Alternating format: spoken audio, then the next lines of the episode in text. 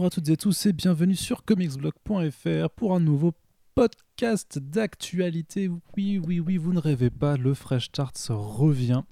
Et euh, qu'est-ce que c'est le Fresh Starts, vous dites, puisque vous avez bien sûr euh, appuyé sur play complètement par hasard euh, au, terme de vos euh, balades sur les internets, eh bien c'est euh, le débrief de l'actualité des comics et de leurs adaptations que vous retrouvez environ toutes les deux semaines sur Comics Blog. Et là, ça fait une bonne dizaine de jours qu'on ne s'était pas entendu pour parler de cette actualité. Et même si forcément tout est beaucoup lié en ce moment à, la crise du coronavirus et au confinement généralisé, on va essayer de, de, ne pas dire le mot coronavirus plus de, allez, trois fois pendant tout ce podcast.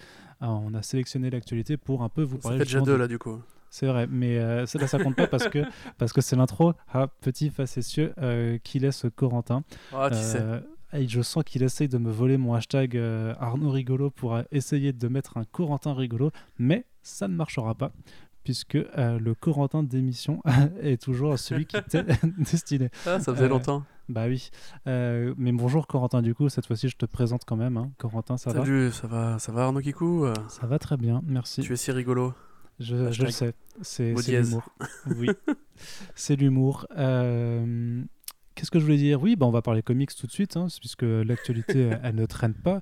Et justement, on a, on, a, on, a, quelques chouettes, euh, chouettes petites choses dont, on a envie de parler euh, pour cette émission. Euh, la première, c'est Ed Brubaker et Marcus Martin qui nous ont fait une très très jolie surprise en balançant le premier numéro d'un nouveau comic book, pour l'instant en numérique, qui s'appelle Friday, qui n'a rien à voir avec une, une chanson pop que vous connaissez tous d'il y a quelques années, mais qui est une sorte d'essai young adult proposé sur Panel Syndicate, donc euh, l'imprint euh, où on paye ce que l'on veut, qui a été mené par Brian Kevon et sur lequel Marcos Martin a déjà officié à de nombreuses reprises, avec notamment The Private Eye et Barrier. Alors, Corentin, toi, tu as lu ce numéro, tu as pris le temps de le faire. Est-ce que tu peux nous en parler, nous dire pourquoi c'est même vachement acheté, cool? J'ai acheté ce numéro. je, sous-entendais, je sous-entendais, je dis que tu l'as lu, donc tu, tu l'as lu par témoignage. Oui, mais justement, c'est ça qui est intéressant en fait. Euh, juste une petite parenthèse avant de parler du numéro lui-même sur euh, le, panel Syndicate.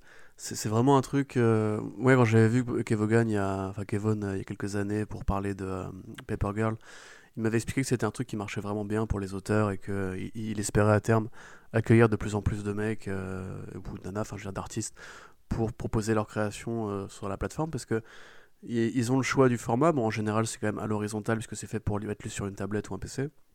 Et effectivement, c'est ce système génial qui avait aussi euh, à une autre époque sur les bandcamps ou euh, notamment sur le bandcamp de Perturbator à une époque où vous pouvez choisir de donner ce que vous voulez comme prix. Donc vous pouvez donner beaucoup si vous êtes riche ou rien du tout si vous êtes un crevard. Et en l'occurrence, euh, voilà, moi j'utilise cette, cette tournure-là volontairement parce que c'est vrai qu'à une époque, je me servais un peu de cette façon de faire pour ne pas payer certaines découvertes. Et euh, après, tu peux y revenir et donner. Enfin, si, la découverte en question t'a plu, tu peux y revenir et donner la somme que tu veux. Donc, moi, j'ai donné 5 balles pour Friday. Et je vous conseille vraiment d'aller voir un peu ce qui se passe euh, sur Palace Syndicate, parce qu'il y a plein de trucs hyper bien. Notamment euh, une série de Ken Niimura que Arnaud Kiku aime beaucoup, je crois. Oui. Voilà. non, et pour lequel il a été euh, et pour lequel il avait reçu un Eisner Award euh, l'année dernière. Ouais, tout à fait. Et euh, voilà. Donc déjà avoir euh, Brubaker sur cette plateforme, c'est déjà une super bonne nouvelle parce que Brubaker est un des champions de l'indépendant. C'est un mec qui a quitté Marvel pour faire un contrat d'exclusivité avec Image Comics il y a pas mal d'années, qui a fait que des, des, très bonnes séries, voire des chefs-d'œuvre depuis. donc Là, en plus, il quitte un peu son dessinateur habituel, euh, Sean Phillips, pour euh, Marcos Martin, qui est aussi l'une des emblèmes de, euh, de euh, Panel Syndicate, donc c'est très bien. Euh, tu cité Private Eye et, Barrière, mais je pense que voilà, il, faut insister dessus. Si vous n'avez pas lu Private Eye ni Barrière, il faut y aller. C'est deux petits chefs-d'œuvre avec Brian Kevon, donc le mec qui fait Saga, pour ceux qui, ne connaissent pas hein, Brian Kevon. Et là, en l'occurrence, c'est un récit qui est curieusement très différent de ce qu'on attend d'habitude de Brubaker. C'est-à-dire que Brubaker, on connaît les espions, on connaît les agents secrets, on connaît les militaires, on connaît les, les détectives, euh, les mecs en, imperméable. Euh, voilà, c'est l'héritage de James Ellroy, c'est l'héritage de euh, Hitchcock, voilà, c'est tout un cinéma, enfin, oui, une œuvre qui, est traversée par le cinéma. Mais là, en l'occurrence, pas du tout, puisqu'il va sur le terrain du récit pour jeunes adultes. La littérature young adult, les fictions qui sont adressées d'abord à un lectorat adolescent, ou avec des personnages adolescents eux-mêmes qui parlent généralement de sujets plus frivoles, plus légers, euh, ou bien souvent justement prennent les codes d'un genre de fiction supérieure comme le policier pour faire un truc plus condensé, plus grand public, avec moins de violence, etc. etc. Et euh, Friday, du coup, raconte en fait l'histoire d'une ancienne détective de roman young adult, on va dire, euh, un peu à la détective Conan ou euh, alors les, exemples qu'il citait je les ai mis dans la news mais je me souviens plus très bien parce que j'avoue que c'est un truc que je maîtrise très mal mais euh, à, mon avis si vous êtes fan de ce genre de bouquin les référents doivent être assez évidents à trouver. Donc là en l'occurrence voilà l'héroïne s'appelle Friday. Elle avait un, destin de jeune détective tout tracé devant elle. Et puis un jour bah, elle est devenue adulte elle a dû aller à la fac et euh, bah, elle s'est aperçue que le vrai monde était quand même un peu plus compliqué que euh, justement le contexte un peu chatoyant et jovial de l'adolescence. Donc là, du coup, bah, quand ça commence, elle revient dans, sa ville d'origine pour résoudre un crime. Et c'est tout, de suite, euh, tout de suite super beau, c'est super plein de bonnes influences de, la Nouvelle-Angleterre de Lovecraft, des bouquins de Stephen King, de voilà ce, côté un peu petite ville perdue, toujours enneigé, où il se trame toujours des trucs un peu compliqués. Ça fait un peu Twin Peaks aussi. Euh, mais avec ce style de Marcos Martin qui donne une, couleur très européenne euh, au, au, bouquin. Franchement, premier numéro, c'est vraiment euh, c'est incroyable de voir du Ed Brubaker. Enfin, je m'en un peu parce que moi je suis un gros fan de Brubaker, mais c'est incroyable de voir Brubaker justement faire un truc pareil après avoir justement été. Parce que quand, le bouquin Pulp a été annoncé, bon, moi je trouve ça super excitant, mais c'est vrai que Brubaker qui fait un bouquin sur un, un, mec qui écrit des fictions de western et qui dans la vraie vie va, devoir euh, tirer du six quoi. C'est quand même assez archétypal de sa part et c'est bien de le voir se réinventer un peu, aller sur d'autres terrains euh, avec un artiste hyper talentueux et un format de publication hyper innovant et vraiment important justement à l'époque où, à un moment donné où les gens ont peut-être moins d'argent, où les gens euh, en ont un peu marre d'être pressés à droite et à gauche dans des cagnottes parce que tout le monde demande aux gens de donner de l'argent en ce moment.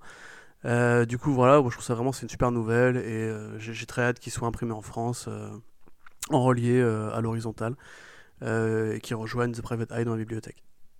Voilà, sachant que euh, en France, Private Eye et Barrière ont été publiés chez Urban Comics. Dans, ce format un petit peu horizontal qui, bah, qui casse complètement dans votre bibliothèque hein, si, si, vous aimez les, les, belles rangées bien alignées. Mais voilà, comme dit, ce sont des lectures de très très grande qualité. Et euh, bah, pour ma part, il faut juste que j'aille euh, sur le site de, de Syndicate pour aller euh, voir ce premier numéro et on en reparlera prochainement, sûrement quand, quand, tout sera sorti. On n'hésitera pas à vous en reparler puisque euh, Brubaker, vous savez que c'est une de effectivement une des valeurs sûres du comic books indépendant et Marcos Martin également. On continue, on fait un petit détour par nos amis de DC Comics qui continue un petit peu de. Euh, alors, c'est pas d'ici directement, mais c'est euh, Scott Snyder euh, qui continue un petit peu de développer sur Dark Knight's Death Metal, le gros événement qui dash, qui arrivera plus tard dans l'année, on ne sait pas vraiment quand puisque comme vous le savez, euh, à cause du ah, je ne le dirai pas, et non, je ne, je ne dirai pas, mais vous savez qu'il y a donc des décalages de sortie. Et euh, Dark Knight Death Metal, il y, y, a deux aspects. C'est d'une part, en fait, Scott Snyder va profiter de ces décalages de sortie pour amener plus de monde euh, sur le titre. comment ça va se passer? En fait, ils vont faire des, des sortes de, de, guides, de guidebooks, comme, comme il appelle ça, qui vont être un peu des, des, des compagnons de lecture. Il y aura un, un, guidebook qui sera dédié aux au, euh, Dark Knights, euh, qui sont les, les, euh, les Evil Batman, les, les méchants, les, les, versions méchantes du Chevalier Noir qui viennent du Dark Multiverse. Donc en fait, il en avait déjà présenté 7 dans, dans, dans, dans Batman Metal, le premier du nom. Et là, il va en introduire encore plus. Et donc, ils vont, euh, en fait, il va créer une sorte de, guide, bah, de guide des méchants Batman avec euh, toute une palanquée d'artistes qui pourront chacun illustrer une, des versions. Donc, ça promet d'être plutôt rigolo euh, pour tous ceux qui aiment un peu les, versions du Chevalier Noir alternatives. Sachant que c'est quand même Batman, c'est un des héros qui doit le plus se décliner avec Spider-Man sur, sur ce genre mmh. de, de thématique. Après le Bat Cthulhu, je suis pas sûr, mais. Ouais, le Back to c'est. Bah, t'as le Back to t'as le Bat T-Rex. J'ai vu là, il en a partagé. il en a partagé. Non, non, mais il en a partagé un autre où du coup, c'est une autre version de C'est ça qui, a été mordu par une chauve-souris euh, radioactive. ouais. Mais, euh, mais il en a une autre qui arrive là, qui en fait, où le concept c'est un peu comme Danny the Street, tu vois, sauf que c'est euh, Batman la ville, c'est-à-dire que c'est la ville, le, la version Batman, avec ah, Robin perché sur, les, sur les gratte-ciel. Donc tu vois, ça, bon, euh, on, a déjà beaucoup parlé de métal, de, toutes ces, folies des grandeurs un petit peu qui parfois ne font, pas trop sens par rapport à l'histoire, mais, mais voilà, si ça permet à plein de gens de s'amuser, à créer plein de trucs un petit peu folding, ce sera plutôt amusant, sauf si bien entendu c'est un, prétexte pour vendre un single issue à 10 dollars parce que ce sera sûrement le cas. Et à côté de ça, il y aura un autre guidebook qui sera plus sur, l'univers de métal en, tant que tel, donc il n'a pas trop trop précisé de quoi il s'agira, mais à mon avis, je pense que c'est en fait un, guide de référence surtout puisque euh, vous l'aviez vu avec nos dossiers à l'époque de la sortie de Metal, euh, Scott Snyder avec ces histoires-là invoque énormément de choses, euh, que ce soit dans l'historique de DC, dans la continuité, dans les récits de, scénaristes qui l'ont précédé, notamment Grant Morrison. Et donc quand on débarque sur Metal par exemple, si, c'était votre premier event à l'époque, ben, quand vous voyez l'une des tours de l'anti-monitor ou le projecteur de la zone fantôme, tout ça, vous ne saviez pas forcément où vous vous trouviez. Pareil, la montagne des challengers euh, de l'inconnu, euh, vous savez pas forcément ce que c'est, donc je crois savoir que, euh, que ce guide-là, ce sera plus pour expliquer à peu près tous les concepts et tous les lieux que Death Metal vous présentera avec... Bah, expliquer le Dark Multiverse, expliquer le, le métaverse peut-être même s'il doit faire des liens, puisque c'est un peu vers, vers, cette, vers cette autre partie que, que je vais vous amener avec cette news, puisque euh, Scott Snyder aussi a précisé que euh, Death Metal doit un petit peu faire le tri dans la continuité de DC.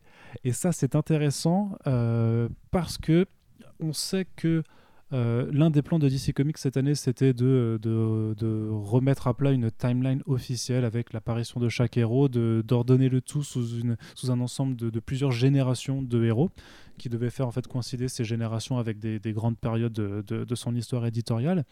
Et euh, ce projet devait mener à l'automne à euh, la création d'une cinquième génération, le, fameux 5G, euh, qui devait voir en fait donc des, jeunes héros reprendre les, masques et les costumes de, de, leurs, de leurs aînés. Le problème, c'est que ce projet était mené par Dan Didio, que Dan Didio a été viré entre temps, que c'était pas un projet qui avait visiblement l'aval de tout le monde au sein de DC Comics, notamment Scott Snyder faisait pas mal de résistance là-dessus, et on savait euh, de ce qui était euh, raconté que Dan Didio voulait un petit peu se servir de death metal pour introduire ce concept de, 5G. Ce ne sera a priori plus trop le cas puisqu'on a appris euh, ces dernières semaines que bah, c'était mis en pause la 5G. Par contre, quand Scott dit du coup que death metal doit à la fois être super fun et en même temps faire le tri dans la continuité de DC, on ne peut pas s'empêcher de, voir dans cet event une sorte de rôle tampon par rapport à cette grande envie de faire une timeline. Euh, puisque même s'il n'y aura pas a priori cet événement 5G, euh, on peut imaginer que Death Metal va, un peu se charger de, faire par intérim le, le rôle d'établissement de cette euh, timeline, d'autant plus que Scott Snyder avait commencé à, à, faire cette, euh, cette timeline avec une histoire dans Wonder Woman 750 où justement il, il l'a resituée comme première super-héroïne de, apparue officiellement sur, sur la Terre aux yeux de tous. Donc bah, ça commence à devenir dantesque une fois de plus. Hein. ça fait quand même des, des, des, des mois et des années maintenant qu'on sait que quand même, même s'il n'a pas un rôle de, de, directeur de publication, euh, que Scott Snyder, euh, même n'a pas non plus un rôle de Chief Creative Officer, euh, ça reste quand même une des grosses têtes pensantes de, du DC canon, on va dire. Et ma foi, Death Metal a l'air vraiment de, de devenir encore plus important. Alors est-ce que ce sera bien ou pas, ça on ne pourra pas le dire. Mais il y aura sûrement beaucoup de matériel à analyser. Corentin, qu'est-ce que tu en penses toi? Bah, Je suis assez, Enfin, je partage ton, analyse là-dessus.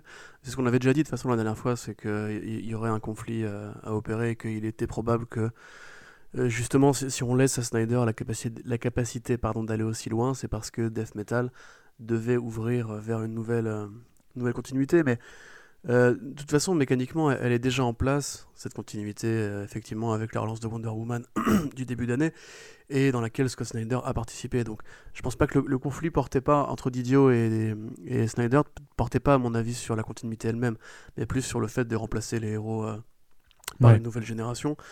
Du coup, je pense qu'ils vont garder leur plan de nouvelle continuité, puisque de toute façon, c'est ce que fait DC Comics dès qu'il y a un problème éditorial.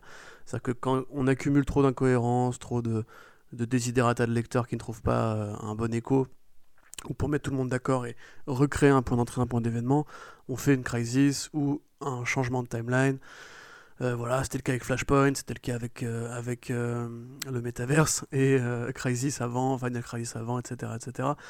Donc voilà, moi je suis pas du tout étonné, enfin c'est le principe même de, de, de, DC Comics depuis toujours, DC Comics, dès qu'il y a de la poussière qui s'accumule, on met les choses en pause, on, met un mec en backstage qui va nettoyer, et pour, pour distraire l'attention du public de ce mec qui, qui, nettoie, on met un grand spectacle qui explose, euh, où, ça, pète de partout, etc. Et on dit, regardez, c'est rentré dans l'ordre ensuite, tu vois. Donc voilà, moi ça m'étonne pas du tout. Maintenant, ça ne galvanise pas euh, mes espoirs pour, euh, pour Death Metal, que je considère toujours être un événement. enfin, l'aboutissement d'une logique qui est déjà bien rincée de Scott Snyder sur Batman qui fait n'importe quoi. Euh, mais personnellement, voilà, vu que j'étais pas très content du projet euh, Generation 5, euh, enfin, de ce qu'on en savait à la base, ça a pas non plus me, me chambouler. Ce qui est plus intéressant, du coup, c'est de savoir, en fait, vers quoi maintenant qu'on a plus ce point de mire, si on ne l'a plus en visuel, vers quoi on se dirige. Parce que c'est bien beau de mettre une nouvelle continuité, mais autant avec, avec Rebirth, tu avais la l'événement Doomsday Clock et la, rencontre avec Watchmen, entre Watchmen et euh, DC Comics qui devait un peu guider les publications vers l'avant. Là, en l'occurrence, surtout si Death Metal est bien la fin de, des métalleries, tu te demandes un peu vers quoi est-ce que ça va tendre, quelle va être le, prochain, euh, la prochaine ligne d'horizon, la prochaine ligne de fuite vers laquelle ils vont évoluer tous en commun. Euh, j'avoue que moi je vois pas grand chose là pour l'instant dans l'absolu, mais, non, mais et, puis ils peuvent nous surprendre aussi. Hein. Oui, bien sûr. Après, tu as quand même l'impression que de toute façon, depuis 2011 et les New 52, et euh, d'avoir voulu faire vraiment ce reboot et d'avoir euh, essayé de condenser euh, le, passé des héros sur 5 ans avec tous les problèmes de chronologie que ça a fait et aussi tous les problèmes de caractérisation sur des personnages qui étaient plus, plus jeunes dans leur tête et qui du coup bah, en fait euh, tranchaient radicalement avec euh, les, les, personnages qui étaient euh, connus de, des lecteurs. Tu as l'impression que DC est continuellement dans une certaine forme de fuite en avant pour à la fois se remettre tous ces anciens lecteurs qu'ils auraient pu perdre sans forcément s'aliéner ceux qui ont pris le, train en cours de route. Et euh, bon, on, parle de nouvelles continuités, c'est plus vraiment en fait juste rétablir euh, cette, histoire de timeline, sachant que le, credo tel, tel, tel, qu'il était appliqué, c'était de dire, et c'est ce que dit aussi euh, Scott Snyder hein, avec Death Metal quand, quand il en parle, c'est de dire que tout compte, euh, everything matters, euh, tout a existé, tout s'est fait. Tu vois, c'est un peu le, principe de façon qui guidait euh, de Grant Morrison, sur son run de Batman. Donc, donc en, soi, si c'est juste pour nous dire, bon, tout, tout, tout s'est bien passé et, tout compte, en, soi, même si techniquement, si tu vas éplucher chacune des publications, tu vas forcément trouver quelque chose à redire. Ne serait-ce que tu sais, pour le, destin de Superman depuis la New 52, avec les deux Superman qui ont vaguement coexisté, avec Convergence et tout ça. Il y a plein de trucs, en fait, euh, si, tu, si tu y regardes euh, de, plus près, il y, a plein de choses qui ne peuvent plus être rattrapées, en fait, parce que. c'est Superman qui sont, quand même censés, euh, qui sont quand même censés avoir fusionné dans l'arc avec Mister euh, Mixipilitilic, euh, machin. Ouais, ouais, c'était. Oui, oui, oui, c'était. Euh, tu vois, et ça, pour le coup, c'est un truc qui a pas du tout été. Enfin, si, qui a été réutilisé, on en a parlé, mais en définitive, la fusion des deux timelines près du 52 et New 52 qui devait avoir eu lieu. Ah bah au final, on, nous a refait le coup ensuite. Enfin, je vais pas spoiler. Le, truc c'est que, ouais, c'est qu'on sait qu'on te l'a fait et qu'en même temps, on n'est pas rentré dans les détails de la même façon que si tu te rappelles bien à la fin de Convergence, ben on, on te disait que que Crisis euh, on, Infinite Earth, euh, Earth n'avait pas eu lieu. Alors que techniquement, si, ça, ça, a quand même eu lieu, puisqu'on se retrouve quand même avec un, un multivers dont, euh, voilà, dans certaines terres euh, auxquelles elles sont liées. Euh, mais voilà, tu, tu, peux, tu peux plus. Je veux dire, il y a un moment, faut, à, moins de vraiment vouloir faire table rase et de repartir à un vrai zéro, mais un vrai zéro, mais qui serait catastrophique hein, pour, pour tous les lecteurs qui sont là depuis des années, DC ne peut pas s'en sortir. Et c'est pour ça, tu vois, que moi je regarde à côté et je vois que Marvel a pas du tout ce même genre d'ambition et, n'essaye même pas parce que, bah, en final, c'est pas si important que ça, tu vois. C'est pas. Après, euh, enfin là, là je trouve qu'on est assez dur avec DC Comics et effectivement, il y a, c'est ce qu'expliquait d'ailleurs Dan Didio récemment, qui il a fait une vidéo avec euh, avec Joe, Quesada euh, où il a parlé justement un petit peu de la façon dont sont faits les New 52 et et Rebirth. Et lui-même, tu vois, il, il, a, enfin, il a admis qu'il y avait eu un manque de travail dès la, dès la seconde année. C'est-à-dire qu'ils ont, ont travaillé beaucoup pour la première année des New 52 et qui n'était vraiment pas une mauvaise année finalement, parce que le premier arc de Justice League était bien, la cour des hiboux c'était bien, euh, le premier arc d'Action Action Comics par Grant Morrison était bien aussi. Bref, il y avait quand même pas mal de, bonnes choses qui, euh, qui émergeaient ici, et là. Mais le problème, c'est vraiment euh, que DC Comics en fait va vers l'accélération et qu'ils prennent pas assez le temps de réfléchir. Il n'y a plus assez de consulting, il n'y a plus assez de, de, moments de pause où on, se donne l'occasion justement de, voir un peu vers où on va, vers où on tend. C'était un peu le boulot de, de, Geoff Jones finalement, mais bon, maintenant on sait bien ce qui lui est arrivé. Et, euh, et de Snyder en un sens, mais Snyder est de ne pas passer la balle. Maintenant, je trouve que dans l'ensemble, effectivement, les New 52 avaient des problèmes. Mais on en avait parlé, toi et moi. Moi, je trouve quand même, je trouve quand même que c'était une bonne période. J'ai commencé les comics en, mensuel euh, avec ça. Euh, le Swamp Thing de Snyder était bien, Animal Man c'était bien, euh, toute, toute, la ligne d'arc en général était plutôt pas dégueu. Batman, Aquaman, voilà, il y a quand même et Wonder Woman en fait de Brian Azzarello et Clint qui, qui va rentrer dans, l'histoire comme un des plus grands volumes de Wonder Woman. Et moi je trouve que franchement on est un peu dur en fait. DC Comics n'arrive pas à gérer parce que on a le comparatif de avant. Avant, il y avait Batman No Man's Land. Quand, No Man's Land arrive, euh, toutes les séries Batman se mettent en canon, en synchronicité pour faire un événement très général dans un nouveau statu quo, etc. Et c'est génial parce que tu te dis, waouh, c'est l'hiver dans telle série, mais c'est aussi l'hiver dans l'autre série qui va être publiée trois semaines après. Et ça, c'est une cohérence qu'ils n'ont jamais réussi à, retrouver pendant tous les New 52. Donc, bah, effectivement, si tu compares les deux, c'est difficile. En fait, ils arrivaient quand même à faire les. Bah, tu sais, ils faisaient les tie et ils arrivaient quand même à se greffer dessus, tu vois, notamment sur les événements de. ça, c'est de la maximisation de profit. Oui, oui. Mais c'est. C'est pas. Tu vois. C'est vrai qu'ils ont du mal à, créer ce sentiment d'unité et en même temps, voilà, quand tu cherches à aller vers l'avant à, toute vitesse et que tu prends pas le temps de te poser, c'est normal que ce, genre de choses arrive. Euh, néanmoins, j'ai envie de dire, est-ce que la pause actuelle euh, leur permettra un petit peu, par rapport à cet horizon d'après, de, de, poser de nouveau leurs nouveaux enjeux, leurs nouveaux objectifs euh, C'est pas impossible qu'ils en discutent. Ah, ah, mais, ouais, bah oui, carrément. de toute façon, il, faudra. parce que bah, maintenant que Didio n'est plus là et que Jones a un rôle bien moins important et que Snyder arrive au bout de ses idées sur Metal, il va être temps de poser de. C'est ce, que je te dis, c'est genre quel va être le, DC Comics euh, de demain, entre guillemets. C'est Bendis moi... qui va s'en occuper. Eh ben, ben, je serais, je trouverais pas ça si idiot en fait. Euh, Bendis, mine de rien, il a, il a bien mené sa barque sur, sur, Superman, il a créé sa continuité à lui dans son coin. Euh, qui a beaucoup moins de critiques. Bon après, est-ce que Metal a des critiques aux États-Unis? Je sais pas parce que c'est quand même très populaire chez les Américains. Bendis c'est pas mal critiqué quand même. Hein par rapport à ce qu'il a fait à John Kent, par rapport à ses débuts sur la Legion et tout. tout n'est pas rose quand même avec lui. Hein. Oui, non, bien sûr. Mais je veux dire, c'est un mec qui essaye et qui a une vision justement d'ensemble. Euh, oui, où il arrive à circuler euh, dans l'univers. Scott Snyder aussi, il essaye quand il fait du métal, quand il fait non, tous mais non. Techniquement, il essaye, il, il expérimente. Bah, pas du euh, tout. Mais non, mais, non, mais Scott Snyder, il se fout de la gueule du monde. C'est pas essayer.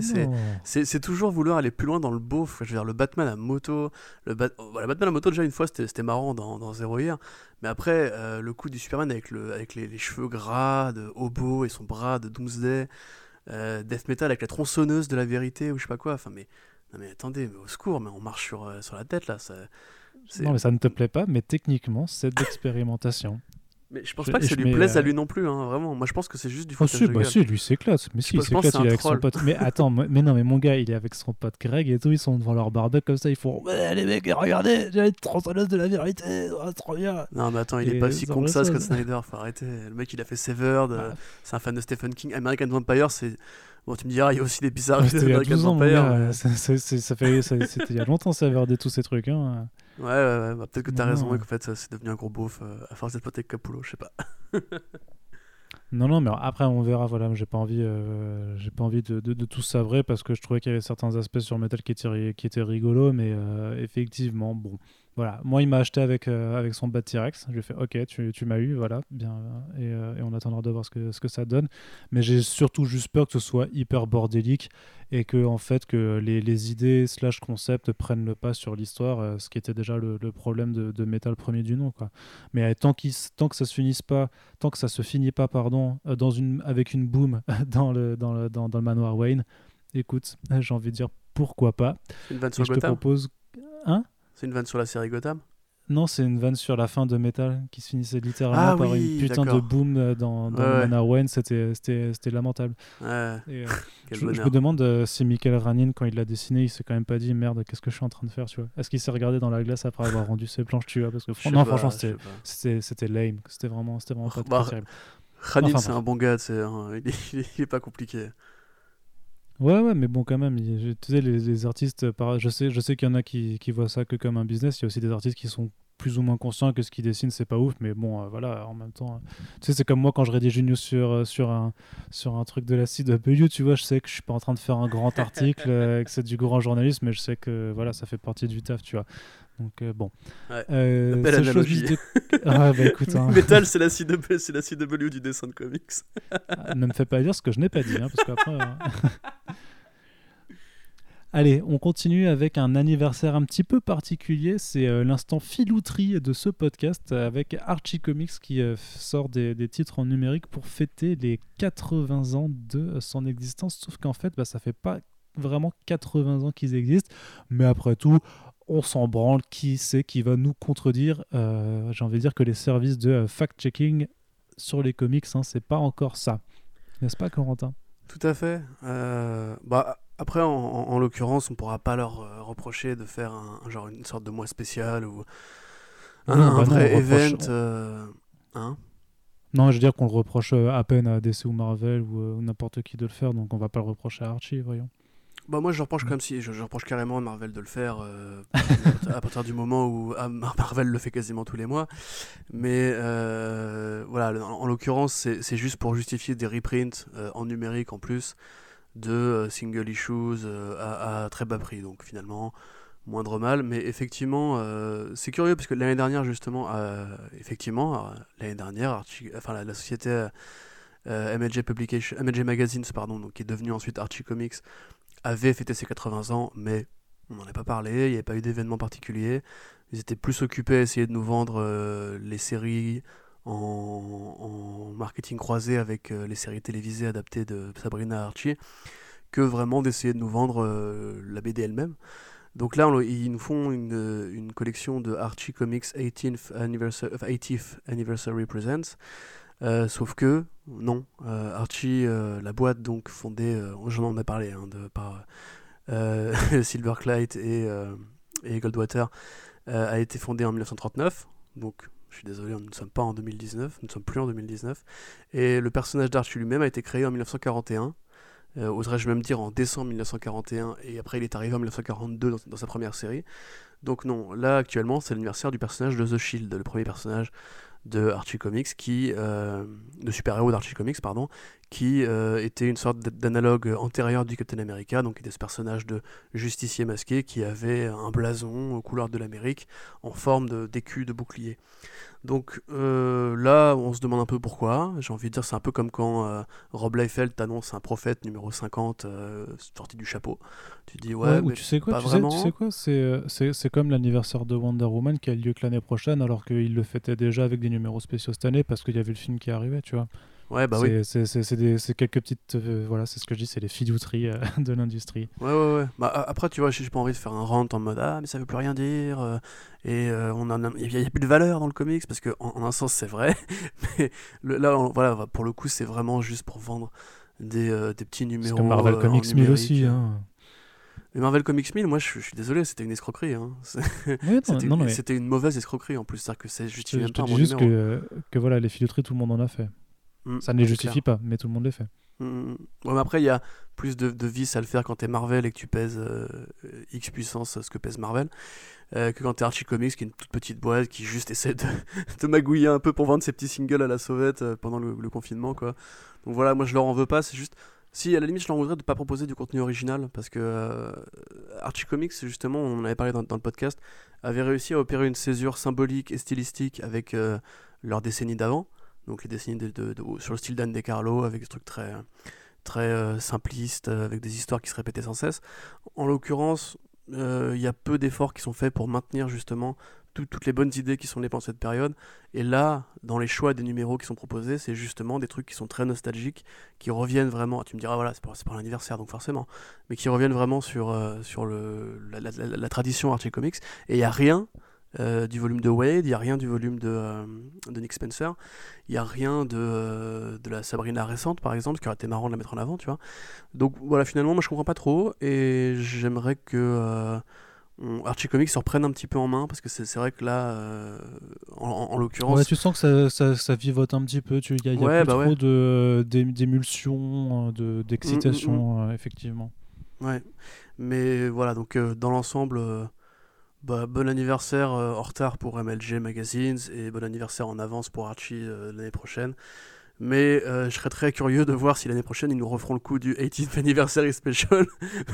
Parce que là, niveau fact-checking, ça va y aller. Ouais, mais heureusement, euh, heureusement que nous avons le fier Corentin pour, euh, pour nous informer de ces euh, fourberies. Ah, j'aime bien. Parce que, sinon, non, mais voilà, je, je, pense que grâce à ça, on n'est pas loin d'avoir une indignation nationale là-dessus et que ah oui, va trembler. Branle, hein. tremble, d'accord. c'est ça. tremble, Archie, tremble. Mais attends, mais attends, on n'est pas juste là pour traduire les communiqués de presse des éditeurs. Il faut aussi je suis... Non, non, mais je suis recherche. Bah, je suis bien d'accord.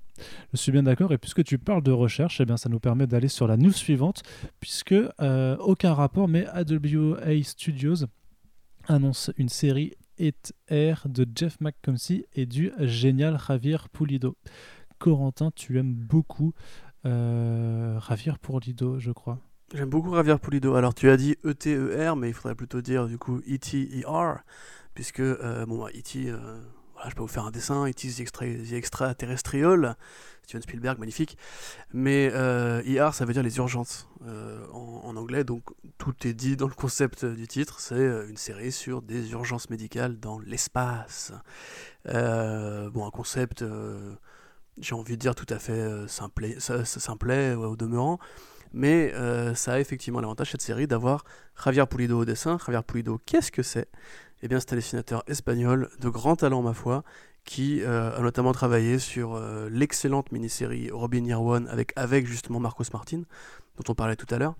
Euh, incroyable d'ailleurs cette mini-série qu'il faut absolument que vous lisiez avec Bad Girl Year One et Batman Year One. C'est la trilogie des Year One qui n'y a rien acheté, tout est bon. et d'ailleurs, vous verrez en lisant Bad Girl Year One que Spider-Gwen a piqué pas mal d'idées à Bad Girl Year One, donc comme quoi tout est lié. Et euh, qui avait aussi dessiné un superbe volume de She-Hulk, personnage que comme vous le savez j'aime beaucoup, euh, à l'époque de All New Marvel Now, qui suivait un petit peu le quotidien de She-Hulk euh, en tant qu'avocate. et c'était vraiment mortel. Enfin, moi je, suis un gros fan de, cette BD, de ce style pardon, qui justement est un, peu à la croisée des genres. On, pourrait trouver, en cherchant bien, un petit peu de Darwin Cook dans, dans l'inspiration. Euh, mais dans l'ensemble, c'est vraiment un truc très propre à lui. C'est ouais, ça, ça à mi-chemin entre du Cook et du Michael Red, euh, un peu de Pope aussi, mais en plus simple, c'est-à-dire que c'est des lignes beaucoup plus claires, beaucoup plus, euh, beaucoup plus effacées. Et enfin, c'est mortel quoi. Moi, moi, je trouve que Pulido, c'est un mec qui justement dessine comme au Golden Age. Le Golden Age avait évolué en suivant les, les, modes et les courants artistiques qui ont suivi par la suite. Mais voilà, c'est vraiment super bien. En l'occurrence, le projet, du coup, on a quelques pages. Euh, ça a pas l'air d'être le Pulido le mieux ancré du monde, malheureusement, parce que je, pense que lui aussi a dû, se manier un peu. Et puis c'est cool de voir Ewa, qui du coup, enfin de AWA, qui du coup euh, bah, dégaine ça du chapeau, parce que mine de rien, avec leur technique de faire découvrir les numéros en morcelant chaque numéro pour un format de lecture horizontale, euh, vertical, pardon, dont on vous avait parlé la dernière fois, bah là du coup il y a déjà euh, un, aperçu qui est disponible sur leur site et sur Webtoon. Donc voilà, sans preview, sans que ça ait été euh, teasé par l'un ou l'autre avant, ils le dégainent. Euh, je trouve qu'il y a une sorte de mode du retour de l'annonce surprise en ce moment dans, les comics. après Kirkman par exemple et Firepower et Walking Dead etc. Donc c'est toujours intéressant et puis voilà je, pense qu'aussi euh, euh est pas complètement bête parce que pour le coup c'est carrément un projet que tu peux vendre à une chaîne de télé éventuellement comme euh, Sci-Fi a acheté Resident Alien il n'y a pas longtemps. Resident Alien c'est quoi sinon un médecin euh, extraterrestre? Bah Là c'est pareil, c'est-à-dire que c'est des médecins extraterrestres ou plutôt des médecins humains qui traitent des patients extraterrestres. Donc il y a carrément moyen qu'ils en fassent une série ou un film un jour. Moi pour l'heure je me contenterai juste d'une petite série par Poulido.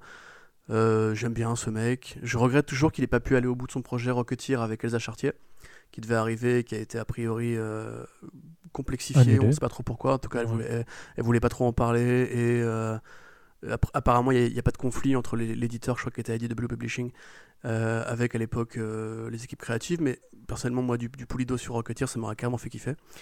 Donc voilà, je, suis content et, et, essayer de suivre un petit peu ce qui se passe chez Ewa parce que mine de rien, ok là leur lancement a été décalé et ok il y a quelques titres qui sont pas hyper bandants chez, chez eux comme euh, Archangel 8, là, le Punisher angélique.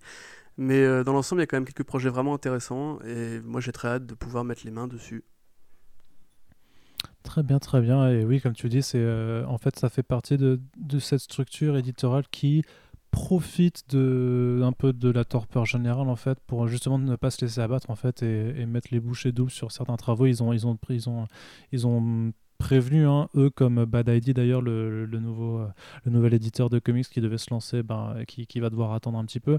Euh, voilà, ils, disent, euh, nous on en profite parce que ben, ils n'ont pas non plus des je pense qu'ils ont l'avantage de, de, de, leur petit test, c'est-à-dire qu'ils n'ont pas non plus des frais de fonctionnement trop, trop importants et non plus des, frais de publication non plus démentiels et du coup ils peuvent se permettre de prendre de l'avance justement de préparer plus de titres de, proposer plus de titres aussi qui, puisqu'a priori il y a quand même des travaux sur qui dont on ne sait pas en fait qu'ils existent mais qui sont qui existent depuis depuis un certain temps hein.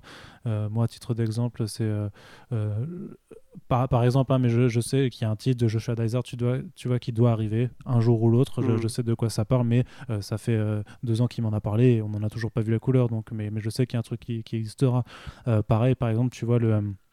Euh, le, le, projet euh, Joker Harley Quinn avec Miko Soyen de Camille Garcia, des mois et des mois en, en amont, on savait, que, on savait en off que ça existait, mais c'était pas pas encore su. Donc voilà de toute façon c'est vraiment cette industrie fonctionne toujours par rapport à ce qui est connu on va dire du grand public. Tu as toujours des mois voire parfois plus d'un an en amont où ça existe déjà en tant que tel donc ça, je serais pas du tout surpris de voir AWA ou Bad ID continuer à, dégainer si tu veux un peu les, annonces surprises de la sorte parce que bah, quelque part ça leur permet surtout d'attirer l'attention sur eux dans, une, dans un moment où, limite pour eux c'est bien d'en profiter puisque il y a un peu une pause euh, des gros. Euh, on, va dire, on va y revenir un petit peu parce qu'on euh, on voit qu'il y en a un qui n'a pas envie de, continuer la pause, mais, mais tu as quand même un peu cette, pause des gros qui fait que tu as plus d'attention, le temps de cerveau disponible, si tu me permets l'expression, on va dire, est, plus important que, que dans le monde d'avant.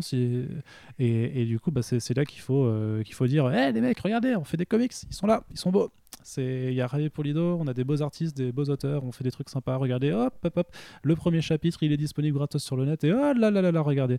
On en ah annonce encore. Et, et c'est parti. Et regardez. Hmm. Tu vois, c'est non, non, mais c'est vraiment euh, voilà, cette façon de, de générer du, euh, de, de, de, la discussion et de l'attraction.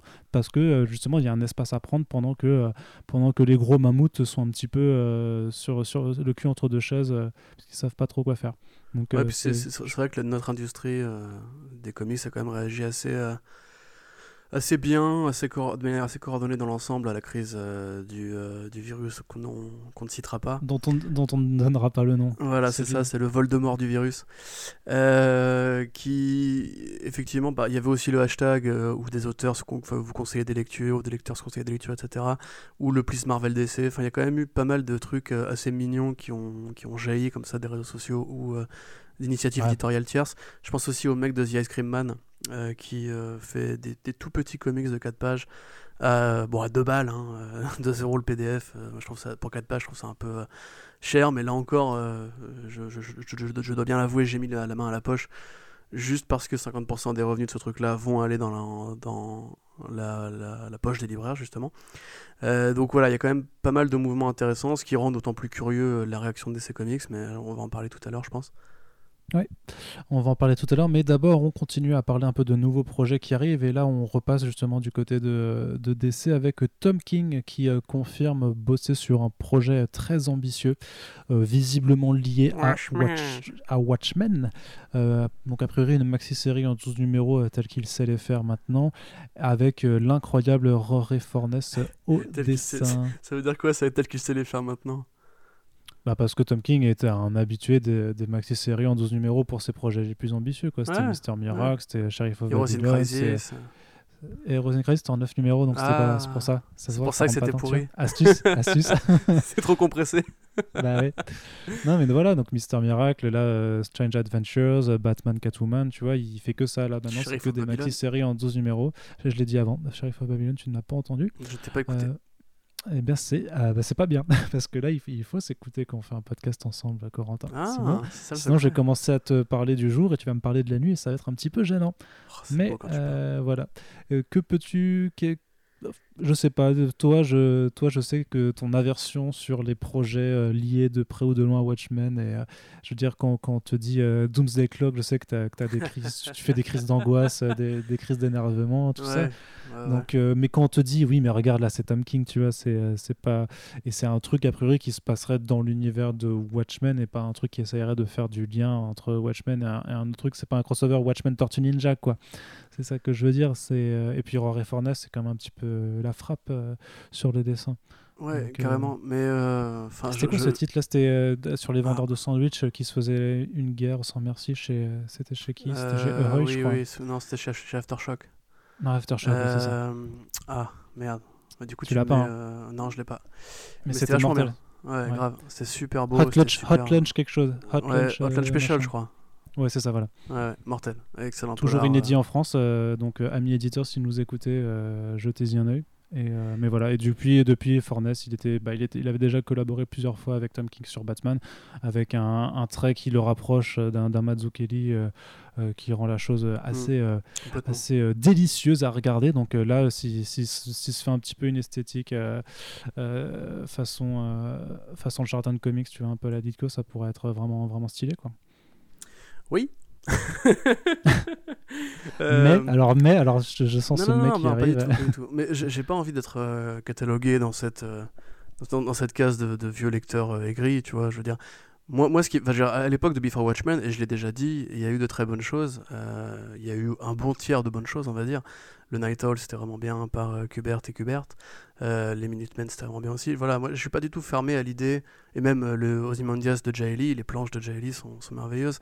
La série Watchmen de Damon Lindelof, pour moi, est pareil. Il y a juste un tiers acheté, on va dire, qui serait le dernier tiers. Mais tout l'arc qui mène vers le Who Did Justice, je le trouve extraordinaire. j'ai rien du, enfin, j'ai aucun problème avec le fait que des gens se réapproprient les, les personnages de Moore, puisque t'as envie de dire que de toute façon, lui-même avait fait pareil avec les personnages de Ditko et de Charlton, qu'il ne possédait pas à l'époque.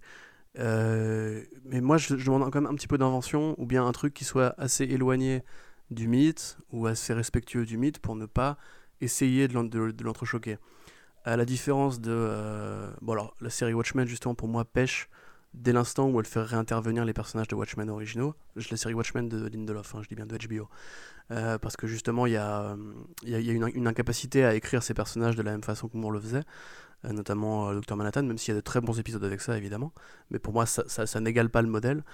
Et Doomsday Clock, ça m'énerve d'autant plus que ça contredit l'œuvre originale, ça contredit la fin de l'œuvre originale, ça contredit le personnage central du Dr Manhattan, et ça fait des résurrections à tir larigot, voilà, il y a tout un tas d'incohérences, et vouloir faire une suite, voilà, en fait, Juste revenir dessus vite fait, mais moi ce qui m'énerve encore plus dans Doomsday Clock, c'est le fait que ce soit euh, une excuse éditoriale pour justifier un relaunch. C'est-à-dire que l'idée n'a jamais été en fait d'explorer les thèmes qu'abordait Alan Moore dans son œuvre, dans son avec Dave Gibbons, mais juste de trouver un moyen, une pirouette, une astuce pour euh, à nouveau changer la continuité, pour à nouveau replacer les personnages dans l'ordre. Comme tout à l'heure, je l'ai dit avec euh, la, magnifique allégorie du mec qui fait le ménage. Mais là, en l'occurrence, c'était juste une façon de dire regardez, Watchmen, euh, c'est une très grosse marque. On va la mettre en face d'une encore plus grosse marque qui est l'univers DC classique, conventionnel, en canon. Et on va voir ce qui se passe. Et ça, pour moi, c'était un argument publicitaire et qui, au final, malheureusement, ne s'est pas ne s'est pas justifié par une bonne série ou par un bon concept, ni par un concept durable et pérenne. Donc voilà, dans l'ensemble, c'est plus ça que je reproche à Doomsday Clock. Au demeurant, euh, voilà, si l'histoire avait été mortelle, si Grant Morrison était revenu pour euh, en signer un truc, et euh, ça m'aurait pas dérangé. Même si, encore une fois, je, je rappelle que DC Comics a les droits des personnages de Charlton qui ont inspiré les personnages d'Alan Moore. Donc il est tout à fait possible de faire une suite symbolique à Watchmen avec les personnages de Charlton sans voilà, tu remplaces The Rorschach par The Question, tu remplaces le Night Owl par Blue Beetle, et voilà, enfin, c'est, c'est pas du tout compliqué, je vois pas pourquoi personne n'y a pensé avant, à part Grant Morrison, justement. Mais bref, fin de la rengaine, et je suis désolé si c'est un peu rébarbatif, mais euh, c'est des trucs qui font quand même prendre en considération quand justement on est un, média qui se tourne vers les auteurs et la liberté d'expression créative, on va dire, enfin la liberté créative, je sais pas pourquoi je dis d'expression. Donc là, dans l'ensemble, effectivement, le fait que ce soit a priori un truc qui se passe soit avant, soit en parallèle de Watchmen, déjà m'intéresse beaucoup plus.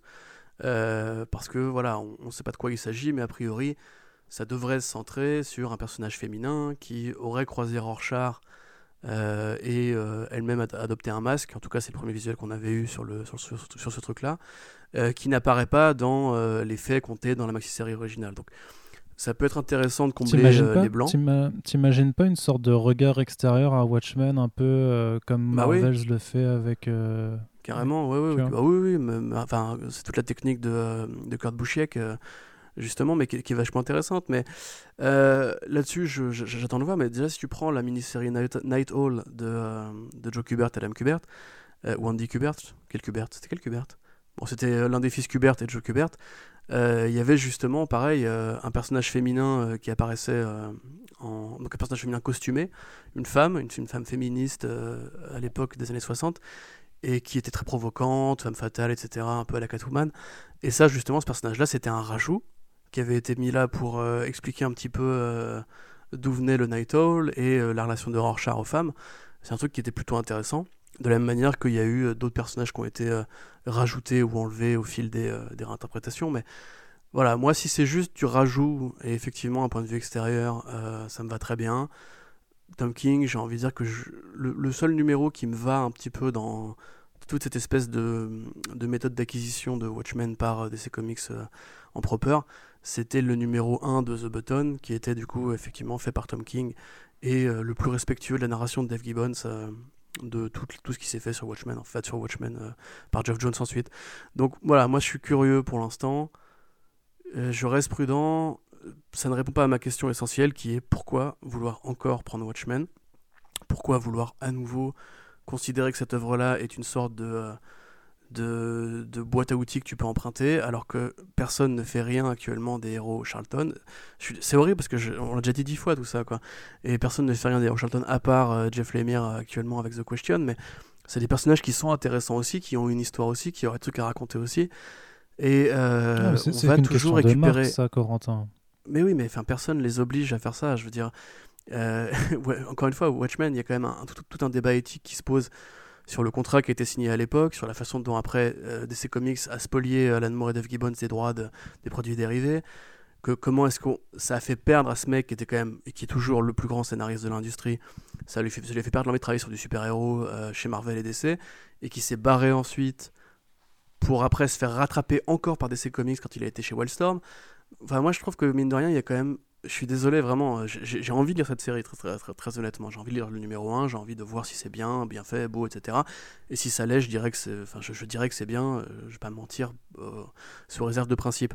Mais il reste quand même cette question fondamentale du fait que Alan Moore ne veut pas qu'on fasse des suites à Watchmen, et je ne comprends pas que personne n'ait envie de respecter sa, volonté. C'est quand même lui l'auteur original. Il a fait gagner énormément d'argent à DC Comics avec ça. Il continue d'en faire gagner aujourd'hui. Euh, je veux dire, les, voilà, quand je, me rappelle toute, ma vie, la première fois qu'on a été à Londres avec Océane, on avait été euh, à la boutique Forbidden Planet, et j'avais vu des, euh, des, figurines de Doomsday Clock. qui étaient donc des figurines de, de, de Watchmen, mais sous licence Doomsday Clock, ce qui est super enfin, dans ta dystopie quotidienne, tu vois, c'est quand même super méchant de se dire qu'un un gars comme ça, anarchiste, anti-système, anticapitaliste, et qui voulait surtout pas devenir une marque euh, ou un, outil corporatiste, a été décliné euh, en jouet euh, dans un truc qui n'est même pas sa vraie œuvre, mais une suite, tu vois. Donc voilà, dans l'ensemble, je trouve que mine de rien, il faudrait que l'industrie arrête de considérer que Moore est une sorte de Jésus de l'époque dont il faudrait reprendre la parole. Alan Moore, ce qui compte, c'est ce qu'il a écrit et c'est ce qu'il a enfin, commandé comme, euh, comme propos, euh, c'est pas du tout. Enfin, les personnages de Watchmen sortis de, son esprit à lui m'intéressent quand même beaucoup moins.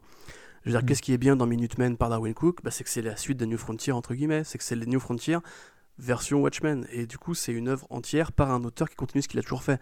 Euh, pareil pour les quelque chose bien qu'a fait Eduardo Risso, par exemple, sur, sur ces volumes-là. Je veux dire, il, est possible de faire du Watchmen un truc très personnel et une œuvre à part entière. Mais pourquoi le faire avec Watchmen quand tu pourrais le faire avec d'autres personnages? Pour moi, c'est une énigme. Enfin, c'est une énigme. Non, je comprends très bien. Effectivement, c'est une marque, c'est populaire et ça vendra. Mais ce ne euh, sera jamais du vrai Watchmen. C'est de la fanfiction de luxe. Point. Il y, a un truc que tu oublies peut-être, et, on, va conclure là-dessus, hein, parce que euh, on, pourra, on pourra en discuter pendant des heures, mais c'est que en tant, en tant qu'auteur ou artiste, tu t'imagines bien qu'on te propose euh, de collaborer euh, de près ou de loin à ce qui est quand même considéré comme l'un des plus grands comic books de tous les temps. Bah, t'as envie, tu vois, t'as as envie de jouer, de jouer dans cet univers et de te dire putain, merde, j'ai pu faire un truc Watchmen à, à côté, tu vois. C'est, ça doit être assez vivifiant.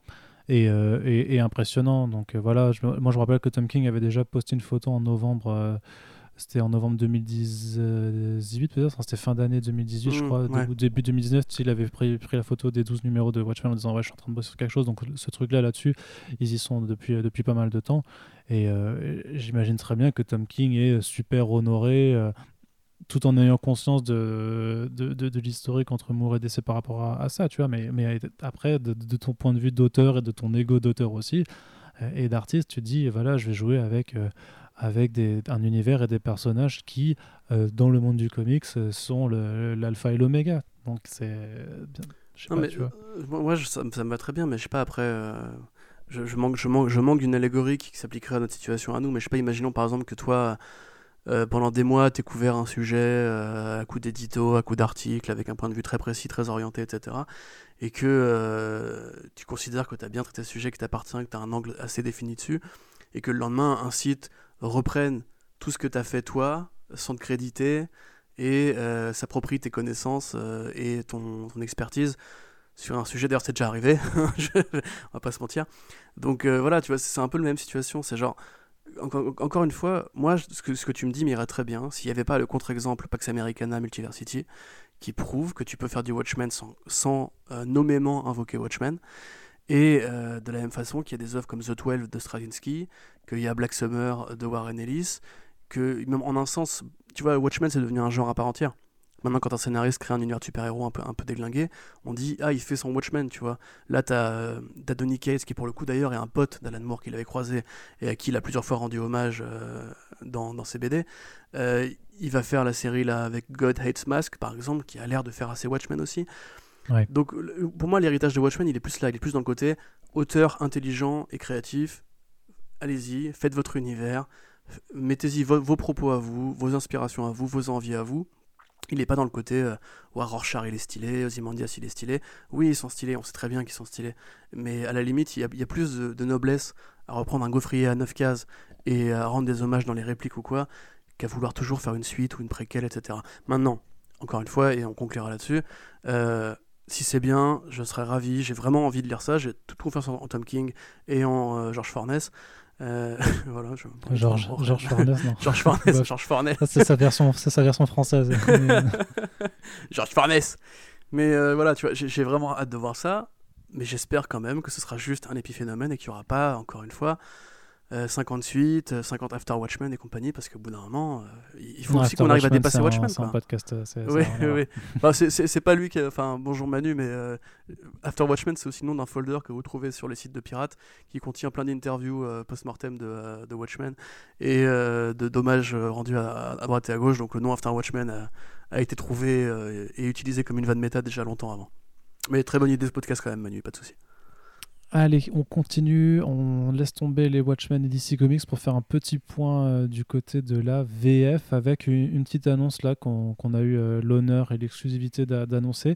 Euh, c'est le crossover Power Rangers Tortue Ninja qui arrive cet automne chez iComics. Donc c'est publié conjointement en VO par Boom Boom Studios donc qui édite les Power Rangers et IDW qui édite les TMNT et en France c'est iComics qui fait déjà la série Tortue Ninja qui aura l'honneur de publier ce crossover écrit par Dan Parrott et illustré par euh, un jeune talent qui est en train de s'affirmer de plus en plus hein, qui s'appelle Simone Di Meo et qui est en train, ben voilà, c'est un des crossovers euh, euh, un peu improbables dont, dont Boom et IDW ont l'habitude hein, ces dernières années, parce qu'il y a eu énormément de crossovers entre les Power Rangers d'un côté ou les, ou les TMNT, par exemple, bah, les Tortues c'était avec Batman il n'y a pas si longtemps, les Power Rangers c'était avec la Justice League pour ne citer que la partie d'ici de la chose. Et donc voilà, c'est une histoire très très très fun et qui surtout bah, a un vrai plaisir régressif sans être mal écrit hein, et ça fait euh, voilà on, invoque un peu des fusions on a des, des Rangers Ninja ou des Power Tortues euh, appelés comme comme vous les voulez et surtout un Power Megazord euh, voilà c'est un très très très gros Turtle, mais oui, pardon, Turtle Megazord. Power Megazord, en fait, le Megazord de base est au Power Rangers, du coup, le Power Oui, oui, oui, pardon. Non, non, mais ça va, ma langue a fourché, tu vas pas me reprendre comme ça à chaque fois non plus. Un peu de respect que diable, c'est pas possible ça. Non mais vraiment, non, je, suis énervé maintenant, c'est bon. Ok, ok, putain, pardon, je suis une merde. Non, donc voilà, c'est une bonne nouvelle, ça arrivera donc euh, en octobre avec une disponibilité en avant-première pour la Comic Con Paris 2020. Et donc, bah, comme je l'avais écrit dans l'article, hein, si ça permet à la de, de marquer l'événement avec une petite édition collector ou je sais pas quoi, bah, on compte sur vous. et je le dis de façon honnête, hein, j'ai pas, pas de type, je, ne sais rien sur ce qui est prévu en, dehors de ça, mais ça, ça pourrait être stylé, surtout que pour le coup, c'est vraiment, ouais, c'est, c'est, vraiment un, bon comic book, Corentin, tu kiffes? Euh, Ouais, carrément. Euh, mais pour moi, le, concept, tu dis qu'il est improbable, mais je trouve que c'est peut-être l'un des crossovers les plus évidents. C'est pas le moins improbable, voilà, c'est pas le moins improbable. Ouais, ouais, ouais, mais enfin après voilà, pour, pour vous donner une un truc un peu, comparatif, c'est vraiment du même niveau que Batman Tortue Ninja de, James Tynion 4 et euh, Freddy Williams 2. Euh, l'équipe des 6. Mais euh, voilà, c'est vraiment voilà, ce genre de petit plaisir coupable pour les, les, gens qui ont grandi dans les années 90 et qui ont euh, d'un côté découvert les tortues, qui ont eu le putain de van hyper cher et le dirigeable et les magnifiques figurines, et découvert Batman TAS et Power Rangers de, M. Saban et compagnie. D'autant plus d'ailleurs intéressant que ce soit un éditeur américain qui propose ça parce que au départ, les Tortues Ninja, comme les Power Rangers, c'est quand même une, une réappropriation culturelle de, deux œuvres japonaises, puisque les Power Rangers de M. Saban, c'est juste les Rangers japonais, sur lesquels on a rajouté des scènes tournées avec des acteurs blancs et américains, euh, et on a gardé les scènes de combat, une méga etc., qui sont, elles, qui viennent au départ de la vraie série Power Rangers tournée au Japon. Donc c'est quand même assez marrant, parce que pareil, les tortues, c'est quoi? C'est les ninjas. Ok, bon, les ninjas, c'était les années 80, c'était la mode, mais la façon dont les États-Unis sont emparés des ninjas, avec American Ninja, le ninja blanc, etc., euh, avec euh, toute la mode et Chuck Norris, les Van et compagnie.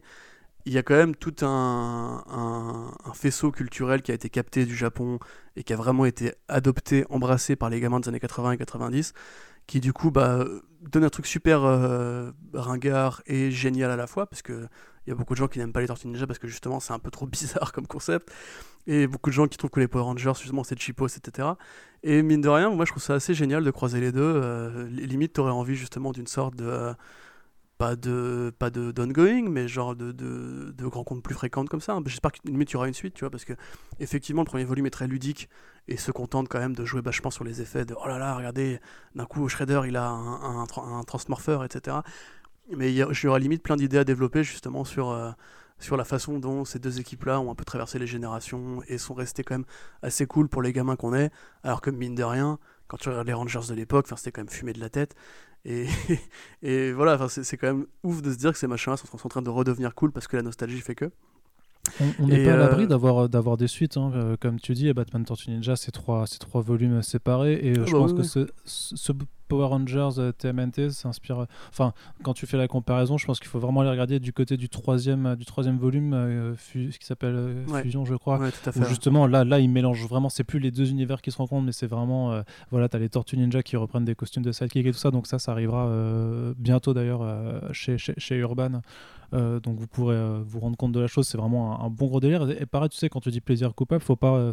ça veut pas dire que on, kiffe parce que juste parce que c'est des licences de, de nostalgique tout ça et que sinon l'histoire est nulle c'est quand c'est euh, je trouve que c'est même pas un coupable en fait tu vois dans, dans l'appellation c'est un, un, un, vrai bon délire en fait même bah, non euh, mais disons que ça pisse pas très loin en termes de scénario euh, ça, met en emploi tous les codes que tu connais de ce genre de crossover, c'est-à-dire le, fight Van Team Up, l'alliance des méchants, etc. Enfin, voilà, c'est pour moi qui ai lu quand même beaucoup de, comics de crossover dans ma vie, euh, et quasiment tout est acheté, hein, ne faites pas ça chez vous. Euh, c'est pas follement écrit, mais c'est écrit sincèrement, c'est-à-dire que les personnages sont fidèles à eux-mêmes, et ça se fait jouer sur les bonnes cordes, et surtout, vraiment, ce qu'il faut dire, c'est que de la même façon que Batman Tortue Ninja aurait été très différent si ça avait été dessiné par un autre mec, là en l'occurrence, c'est vraiment super beau. C'est-à-dire que le, pour moi, c'est pas un plaisir coupable, en, en, tout cas au sens esthétique du terme. Et c'est quand même plus finaux que Batman Ninja, le, le dessin animé Netflix là. Euh, parce que voilà, c'est. C'est pas un dessin animé Netflix, hein, sur Netflix par la suite, mais c'est pas, pas, un dessin animé Netflix. C'est pareil, tu vois, au niveau écriture, c'est bon, voilà. Mais en l'occurrence, c'est quand même plus intelligent que ça, c'est-à-dire que c'est une, une, ouais, une bonne histoire des tortues, quoi. C'est un petit peu comme. Il y avait déjà eu un crossover euh, en, épisode euh, des, séries, des séries live de Tortues et des Power Rangers. C'est mieux, mieux foutu que ça, par exemple. C'est, mais c'est un bon épisode, double épisode des tortues et de la bonne époque. On pourrait très bien imaginer que ce soit intervenu directement dans euh, la série animée de l'époque, puisque ça, ça, ça, joue vraiment sur les mêmes cordes, euh, sur le même rythme, les mêmes tonalités. pour le coup, voilà, c'est autant un plaisir coupable que le dessin animé Tortue Ninja de 87 était un plaisir coupable, c'est-à-dire que c'est vraiment bien, c'est vraiment fun. Euh, faut pas non plus lui demander justement de faire du Watchmen quoi. Non, non, mais non, bien sûr, toute, proportion, hein, toute, proportion à garder. Et euh, quelque part, ben, j'espère que si l'engouement présent a priori, rien parce que l'annonce a très très bien fonctionné. Euh, on voit qu'en France, il y a quand même un, clairement une curiosité assez, assez forte là-dessus. Eh ben, on espère que ça permettra de, de, de relancer un petit peu la machine chez Glénat qui s'occupe des, des, comics Power Rangers, qui sont eux aussi, hein, les, euh, qui ont un, bon accueil critique euh, notamment. Sachant que, excuse-moi je te coupe, mais pense que le, numéro 5 de la mini-série n'est pas encore publié, puisqu'il a été décalé suite au, au, virus Voldemort. Euh, et que là, on attend un petit peu la fin dès que les boutiques auront rouvert. C'est ça, bah, le, TPBVO était prévu pour la fin de l'été, du coup l'album euh, VF arrivera très peu de temps après, mais euh, comme dit, Glenna a, mis la, série en pause parce que j'imagine que malgré l'accueil critique euh, vocal des, lecteurs, bah, ces lecteurs ne sont pas assez nombreux pour, euh, pour continuer euh, en toute sérénité. Donc peut-être que ce crossover permettra de faire les choses. Après, j'ai envie de dire, je ne sais pas si, là aussi, hein, je le dis de façon très honnête, je ne sais pas dans quelle mesure les comics et Glenna peuvent en discuter euh, notamment pour la, Comic Con, mais faire une opération un peu de mise en avant des deux séries, alors soit en ramenant des artistes par exemple, ou alors en, faisant des, des, OP sur, sur leur stand, bah voilà, si ça permet de, de regonfler un peu, de doper euh, bah, la série Power Rangers avec Lena et que ça permet d'accélérer la publication de la suite, ben, ça peut être une bonne chose. En tout cas, ben, on sera ravis d'accueillir ça dans nos euh, librairies cet automne. allez, on continue justement, on, reparle de, on parle de publication, de sortie, de reprise un petit peu. Euh, de, puisque bah, on approche peut-être hein, d'un début de, retour à, une nouvelle normalité, hein, parce qu'il ne faut pas croire que les choses ne vont pas euh, redevenir comme avant, en tout cas pas tout de suite. Mais donc voilà, il y a, un, nouvel âge euh, qui est en train de, se mettre en place. Et donc, ben, du côté de la, de la publication américaine, c'est DC Comics qui a un petit peu surpris le monde en annonçant un, un, début de sortie de ces nouveautés en single issues au format papier. Euh, et numérique à partir de, du 28 avril, donc euh, dans quelques jours à, l'heure où on enregistre ce podcast. Et euh, comment vont-ils faire? Bah, C'est tout simple, en fait, ils ont, vu que Diamond Comics, leur distributeur, le distributeur principal, on vous la refait pas, on va pas vous le réexpliquer à chaque podcast. Hein. voilà, le distributeur principal est toujours en pause et eux ne tablent que vers mi voire fin mai pour, pour reprendre du service. Bah, en fait, DC Comics va passer par deux autres systèmes de distribution. Euh, qui en fait alors c'est Lunar Comics je crois et UCS non non non justement en fait c'est j'allais y venir mais en fait les, noms officiels c'est Lunar quelque chose et UCS euh, autre chose Sauf qu'en fait, ce sont deux noms euh, qui masquent en fait que ce soit que ça appartient en fait effectivement à Midtown Comics et à, et un autre euh, et un autre acronyme, je crois que c'est UCBS, euh, justement en fait qui sont deux gros deux gros shops qui ont là déjà en fait un système de livraison de livraison de comics tout simplement. Ça c'est des chaînes de librairie quoi. Ouais. Et, et, en fait, bah, en fait ils, ils, vont passer par eux pour, euh, pour distribuer ces comics, sachant que euh, dans les premiers titres qui ont été annoncés, euh, ça reste des titres très mineurs. Euh, c'est pas les plus grosses ventes non plus parce que voilà les, les, best-sellers comme les Batman, euh, comme, les, euh, comme les Dark Knight Death Metal, forcément il faut attendre que les shops puissent être ouverts pour que les gens puissent aller lire parce que sinon bah, c'est, c'est, complètement suicidaire. Malgré tout, tu vois qu'ils ont une, enfin, un réel besoin, je sais pas si c'est maladif ou pas, mais une envie de, de sortir des, des, des, publications un petit peu coûte que coûte et ce un petit peu au, détriment de tout le monde parce que il y a quand même un, un premier problème, euh, peut-être presque même juste euh, idéologique, hein, c'est de dire bah, pourquoi absolument vouloir sortir des comics et mettre en danger en fait les, gens qui vont devoir bah, euh, les, mettre à publier, les distribuer, puis les, vendre, sachant que ça multiplie à chaque fois les, risques de contact dans le contexte sanitaire que l'on connaît. Mais, mais au-delà de ça, c'est c'est que tous les shops dans, les, États américains ne vont pas forcément pouvoir rouvrir en même temps. À l'heure actuelle, il y en a qui sont fermés, il y en a d'autres qui peuvent ouvrir, il y en a qui font de la livraison, d'autres qui n'en font pas. Donc euh, ça, ça crée un peu un, deux poids, deux mesures. Il y a dire tous, les shops ne sont pas mis à égalité là-dessus. Et ça, DCL, c'est très bien. Puisque justement, euh, les Batman 92 et ce genre de choses-là sortent plus tard. Donc euh, voilà, ça veut dire est-ce que, bon, euh, sachant que par exemple une sortie qui arrive là le 28 avril, il y a le nouveau numéro de la série The Dreaming qui est un titre euh, de, du Sandman Universe qui se vend à, je sais pas, 10 000 exemplaires, peut-être moins maintenant. Oui, encore. Hein. Il faudrait que je regarde les chiffres hein, de Diamond sur les dernières commandes, mais, mais voilà, c'est pas des titres qui vont faire des déflambés. J'ai envie de dire, pourquoi prendre des risques à vouloir sortir ces comics-là si de toute façon les ventes seront, euh, seront, vraiment, euh, seront vraiment toutes petites? Et de l'autre côté, ben, il y a beaucoup de, de, revendeurs qui sont absolument pas contents de, cette démarche, non seulement parce qu'ils se sentent un petit peu lésés, parce qu'ils vont pas forcément pouvoir euh, vendre ces comics, mais surtout parce que les systèmes de distribution qu'ils utilisent, en fait, bah, c'est juste deux autres comic shop, c'est deux grosses, euh, deux, gros, deux grosses boutiques, donc quelque part c'est des concurrents directs de, de, leur propre shop auxquels ils n'ont pas forcément envie de, bah, de, signer avec des concurrents. Et en plus, il y a quand même la manœuvre d'avoir utilisé des, euh, bah, du coup, des systèmes de distribution qui cachent leur nom, c'est-à-dire que euh, c'est Lunar Comics, au final c'est Metal Comics. Bah, pourquoi ne pas avoir appeler, enfin avoir euh, explicité euh, d'entrée de jeu, de dire bon bah en fait on va passer par Meton, euh, alors que quand ils ont fait leur communiqué, en, une demi-heure après, une demi-heure après, tous les sites avaient fait leurs leur, deux trois recherches, avaient capté que, que c'était juste un, nom de, pour couvrir la, chose, tu vois. Donc y a, dans, cette démarche, il y, y, a pas mal de gens qui se sont dit, ils essaient de cacher les trucs alors que c'était impossible de le cacher. C'est, ça fait un petit peu, ils essaient un peu de la, jouer en filou, tu vois. Et ouais, c'est un, peu curieux, sachant que de l'autre côté, ben, Marvel ne bouge pas. Et ben, eux, ils continuent de mettre leurs employés en pause et, à, dire à leurs créatifs de ne pas travailler. Donc c'est un, petit, un, un, petit peu triste aussi, hein, parce que forcément, l'avantage de, relancer un peu la machine, c'est de se dire que des gens vont pouvoir être payés euh, et, pouvoir s'en sortir. Mais d'un autre côté, Marvel, du coup, euh, eux, ils continuent de dire non, on reprendra nos, nouveautés que, que lorsque la situation le permettra pour un maximum de monde. Et c'est pas du tout ce que, ce DC fait. Il joue un petit peu perso là-dessus. C'est assez curieux de voir ça et euh, je vais te donner la parole Quentin, mais j'ajouterais que c'est d'autant plus curieux qu'à côté, DC fait énormément euh, de choses en soutien à l'industrie, c'est-à-dire que non seulement ben, euh, ils ont fait un don de 250 000 dollars, on, vous en avait parlé la dernière fois, mais ils associent leur nom et leur marque à, des initiatives. Ils se sont associés à Onipress et à la euh, Comic euh, Book Industry Charitable Foundation pour justement faire des, levées de, de, rentrée d'argent.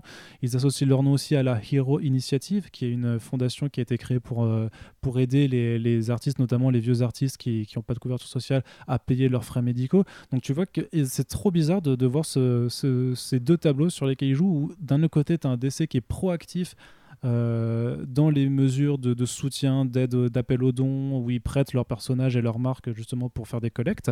Et à côté, ben, il la joue un petit peu perso sur le, sur le point sur le, sur le, sur le tableau des, euh, des publications en, prenant des risques et en, en en, essayant un petit peu de forcer la machine à se, se, remettre en route alors que ce serait peut-être pas le moment de le faire tout de suite. Voilà, c'était un gros, un gros tableau. Mais tu veux pas qu'on aborde la partie numérique aussi pendant qu'on y est? Et on peut aussi venir sur la, sur la partie numérique qui, qui, bah, qui participe de cette stratégie à vouloir publier coûte que coûte, c'est-à-dire que DC du coup a, a, mis en place une, une initiative de DC Digital First qui est un petit peu erronée puisque normalement les titres d'ici Digital First c'est des titres qui euh, ne connaissent qu'une qui ont une vraie pub pré-publication en numérique avant d'intégrer les prints, c'est-à-dire euh, c'est le cas par exemple de, des Comics Injustice de l'époque qui, qui avait ce système de publication, c'est le cas actuellement avec euh, Teen Titans Go ou euh, le nouveau Batman The Adventures Continue, sauf que là en fait ils ont décidé d'intégrer dans ce Digital First des titres qui étaient déjà sortis ou qui été prévus pour les, les, les, DC Giants qui sont normalement plus ou moins exclusifs à Walmart, en tout cas au début qui étaient exclusifs à Walmart et qui ne le sont plus. Et par rapport à ça et au fait que Bleeding Cool avait annoncé qu'il y avait sûrement un projet de Batman Black and White en digital first qui, qui allait être euh, qui, qui, était prévu, en fait tu vois que il, là par contre je le vois je le vois moins d'un mauvais œil quoi, mais euh, de voir en fait qu'ils euh, qui, qui, mettent l'emphase sur le numérique et à, proposer des contenus dédiés pour vraiment être euh, certain, pour moi, ça rejoint un petit peu ce que McFarlane disait, tu vois, c'était pour être sûr que les lecteurs ne perdent pas leur fixe hebdomadaire de, comics, tu vois, qu'ils restent bien drogués euh, à, la BD. Et euh, ben, à, voir ce que ça donnera, mais euh, pour le coup, c'est, euh, je trouve que c'est, c'est plus louable, puisque de toute façon, c'était des titres qui étaient, déjà, qui étaient déjà sortis. Mais là aussi, je pense que les revendeurs qui comptent un peu sur leur vente de DC Giant et ce genre de choses, ou, ou même sur des revendeurs qui, qui profiteraient bien de l'appel d'un Batman Black and White en, imprimé pour faire venir les gens chez eux, bah là, risque aussi de se sentir un petit peu lésé sur le fait que on accélère ou on force un petit peu une transition numérique qui, pourtant, on le voit avec les chiffres, ne s'est pas encore faite. Bah, euh, au dernier podcast, on avait parlé un petit peu de comment Disney avait dû s'endetter à hauteur de 6 milliards pour, euh, couvrir les énormes pertes de la situation actuelle. il, faudrait ajouter à ça que Warner, enfin donc Warner Media, AT&T, donc la boîte qui possède Warner Media, Warner Media qui est donc le consortium de HBO, Time, Warner et, et SPN je crois, ou ouais ça doit ça. Et du coup bah Time Warner qui possède ensuite DC euh, Entertainment qui possède DC Comics, voilà, donc la fameuse pyramide, euh, bien, avec le patron au-dessus, etc. etc. Euh, eux, de leur côté, ils sont endettés à hauteur de 5,5 milliards. Je pense sincèrement qu'il doit y avoir une directive, justement, de l'étage du dessus pour essayer, coûte que coûte, de, récupérer un tout petit peu de, capital, quel qu'il soit, en fait. C'est-à-dire que essayer de minimiser les pertes. C'est-à-dire que là, le bateau prend la flotte, on ferme les écoutilles, on essaie de décoper autant qu'on peut et de voilà, de ne pas sombrer euh, pendant cette période-là, puisque moi je pourrais très bien comprendre de la part d'un tout petit éditeur justement comme euh, euh Onipress ou, Titan ou etc etc de vouloir continuer à vendre parce que c'est mine de rien c'est les mecs qui ont pas un, trésor de guerre énorme. Mais là on parle quand même d'essais qui est donc soutenu par un très grand groupe l'un des plus grands groupes de la planète. Je pense qu'ils peuvent se permettre d'être d'éponger leur tête parce que c'est quand même pas une industrie très très énorme le comics. C'est pas un truc où où gravitent justement des milliards de dollars de, revenus annuels. Donc, euh, pour moi, ça, tient plus justement du fait que euh, quand tu as un groupe comme ça au-dessus de la tête qui euh, te dit Mais attends, mais t'es pas, du coup. Pardon, excusez-moi. T'es pas du combien de thunes le mois dernier, mais ça va pas du tout. Il faut quand même, il faut quand même pas déconner. Ok, les comic shops c'est important, mais il faut quand même qu'on ramène un tout petit peu de moula, sinon là ça va pas le faire, etc. Donc voilà, moi je pense qu'il y a vraiment de ça. ça participe d'un effort très général des majors pour essayer de galvaniser du pognon comme, euh, comme le fait de que Birds of Prey arrive en avance en VOD, tu vois, c'est un petit peu même, la même façon justement de se dire, euh, bon, euh, la situation est exceptionnelle, la situation exceptionnelle, il faut quand même qu'on qu'on évite de perdre tout ce qu'on gagne habituellement. pour le coup du numérique, je trouve que ça, justement, on en avait parlé aussi, et, et, c'est un petit peu... c'était un petit peu un constat évident, c'est une façon de tester le marché, de convertir les lecteurs éventuellement s'il y en a à convertir, et avec les digital first, proposer un contenu qui soit entre guillemets original, puisque même si ces BD ont déjà été édités, dans les faits, très peu de gens les ont lus, puisque euh, c'est disponible déjà disponible qu'aux États-Unis, c'est disponible que dans des chaînes de magasins euh, spécialisées, enfin justement non, euh, très générales et pas spécialisées. Donc je trouve le truc est pas idiot, tu vois. Moi, il y a des projets qui m'intéressent dans le tas, que j'ai pas encore le temps de lire, mais que je vais essayer de découvrir. mais c'est aussi voilà une façon de combler les pertes et tout ce, beau message sur euh, on soutient les libraires et toutes les initiatives qu'ils font pour essayer justement de participer à des levées de fonds ou à prêter leur image à des, gros mouvements de soutien, euh, c'est aussi pour euh, se donner une, bonne façade, tu vois. Enfin, c'est c'est pour pas justement passer pour des gros crevards qui veulent à tout prix éviter de faire moins 100% de capital le X ou Y mois c'est aussi parce que voilà, c'est des mecs qui peuvent pas. Ils sont obligés. L'industrie des comics est dimensionnée de, façon à ce que les, libraires soient, malheureusement ou heureusement, euh, indispensables au bon fonctionnement du système. Donc si jamais DC Comics décide de se brouiller avec les libraires, bah, ils perdent complètement euh, le principal point de vente de la BD. Sauf que, à côté de ça, ils ont aussi un patron. c'est comme, moi, comme ça que moi je l'imagine. Ils ont aussi un patron qui, qui, vient de leur dire tous les mois euh, euh, Ok, coronavirus, mais bon, vous, vous êtes de la BD, vous pouvez vendre de la BD en ligne. Il y a d'autres distributeurs, trouvez une solution vite. Et bah, je pense que les mecs, simplement, euh, doivent trouver une sorte de point d'équilibre. Donc, d'une main, ils vont faire les soutiens. Oui, les libraires, c'est important. Oui, on aime tout le monde, on est sympa. Regardez, voilà, des cookies. Et à côté de ça, bah, il, y a des réalités qu'ils peuvent pas ignorer. C'est plus curieux qu'en fait que Marvel n'ait pas emboîté le pas. Euh, parce qu'on entendrait plutôt Marvel dans cette, stratégie de crevard euh, euh, ou justement de, de, survivance absolue. Mais non, moi ça m'étonne pas du tout. Je trouve même ça curieux que justement des, boîtes comme. alors c'est Comixology qui appartient à Amazon et IDW qui a un déficit de 26 millions. Tu vois, genre il y a quand même des boîtes qui justement sont aussi amenées à prendre ce genre de décisions. Et au final, voilà, c'est un petit peu les seuls. Ce qui est marrant, dans le communiqué de Jim Lee, c'est vraiment une réponse quasiment mot pour mot à ce qu'avait dit Todd McFarlane. C'est-à-dire que la phrase, mm. c'est euh, voilà, regardez, euh, on a bien entendu ce qu'avait dit McFarlane, on, va penser justement à alimenter les lecteurs.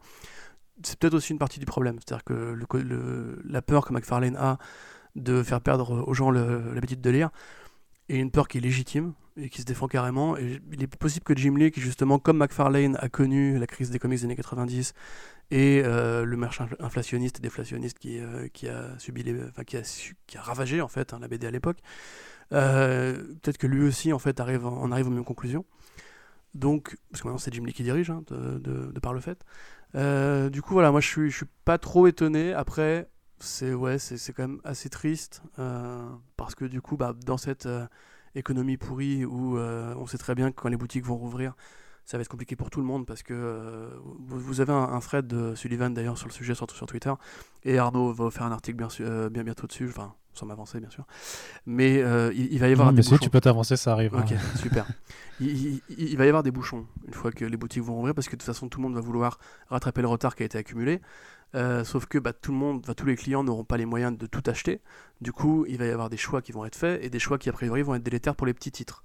Et euh, en prenant de l'avance sur le groupe, DC Comics déjà parasite un peu justement le fait que euh, les boutiques elles-mêmes vont après commander des numéros qui ont, déjà été en partie édités en numérique. Euh, qui du coup, bah, est-ce qu'ils vont le faire, pas le faire, on ne sait pas. Est-ce que ça va pas foutre la merde dans l'ordre des sorties?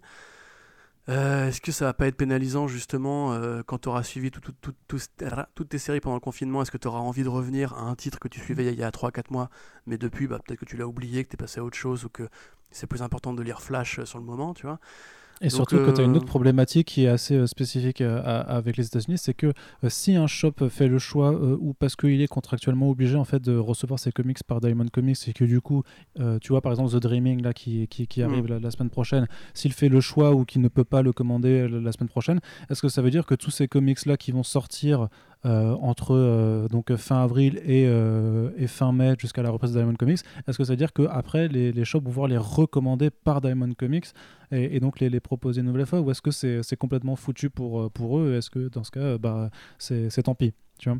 Ça c'est bah vraiment, c'est vraiment un système de disparité euh, qui, qui, est assez, assez complexe et bah, on verra bien comment ça, ça se suit euh, à partir de la semaine prochaine mais ça risque de en tout cas de, de fâcher aussi bah, les, les, revendeurs avec, avec DC de façon générale sachant que j'ai vu que Diamond Comics.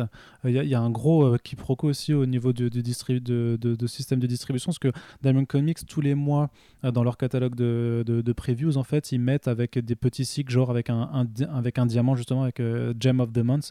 c'est pour aider les, retailers, les revendeurs, à vraiment voir c'est quoi les grosses sorties les plus importantes. Et notamment, ben, dans celui pour le mois de mai et le mois de juin, tu avais Death Metal qui, était, qui, avait ce, petit logo pour signifier que c'était le, le, gros truc du moment. Et en fait, il y a eu des mises à jour qui ont été faites depuis l'annonce de DC Comics où euh, tous ces logos-là ont disparu.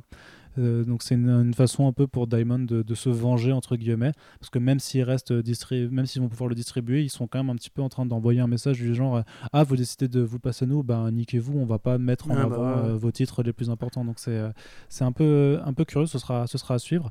Et euh, je te propose justement d'embrayer sur la VF parce que le, risque des embouteillages, hein, euh, il est, euh, tout aussi présent en VO qu'en VF, puisque bien entendu, quand nous, à partir du 11 mai, si les libraires peuvent rouvrir correctement, sachant que là en ce moment, vous avez vu sur le site qu'on on vous relaie pas mal de, de comic shops qui font un système de click and collect, mais quand les nouveautés, quand les offices des, des distributeurs, vont, des diffuseurs vont pouvoir reprendre et que les nouveautés vont arriver, ben euh, il y a vraiment un risque d'embouteillage qui, va se faire là aussi, puisque bah, tu as une partie des, bouquins qui ont été euh, arrêtés juste au moment du, confinement et de la fermeture des boutiques qui vont se retrouver là.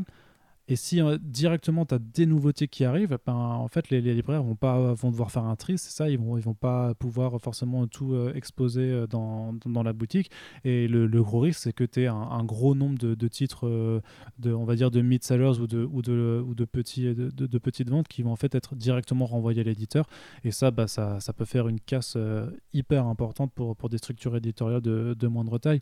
Et donc on a eu des, des annonces là cette dernière semaine sur sur des reprises notamment avec les les éditeurs qui sont diffusés par Del Sol. Donc il y avait des, des, des, euh, comics de Delcourt, de Panini, de, de iComics et de Achilleos.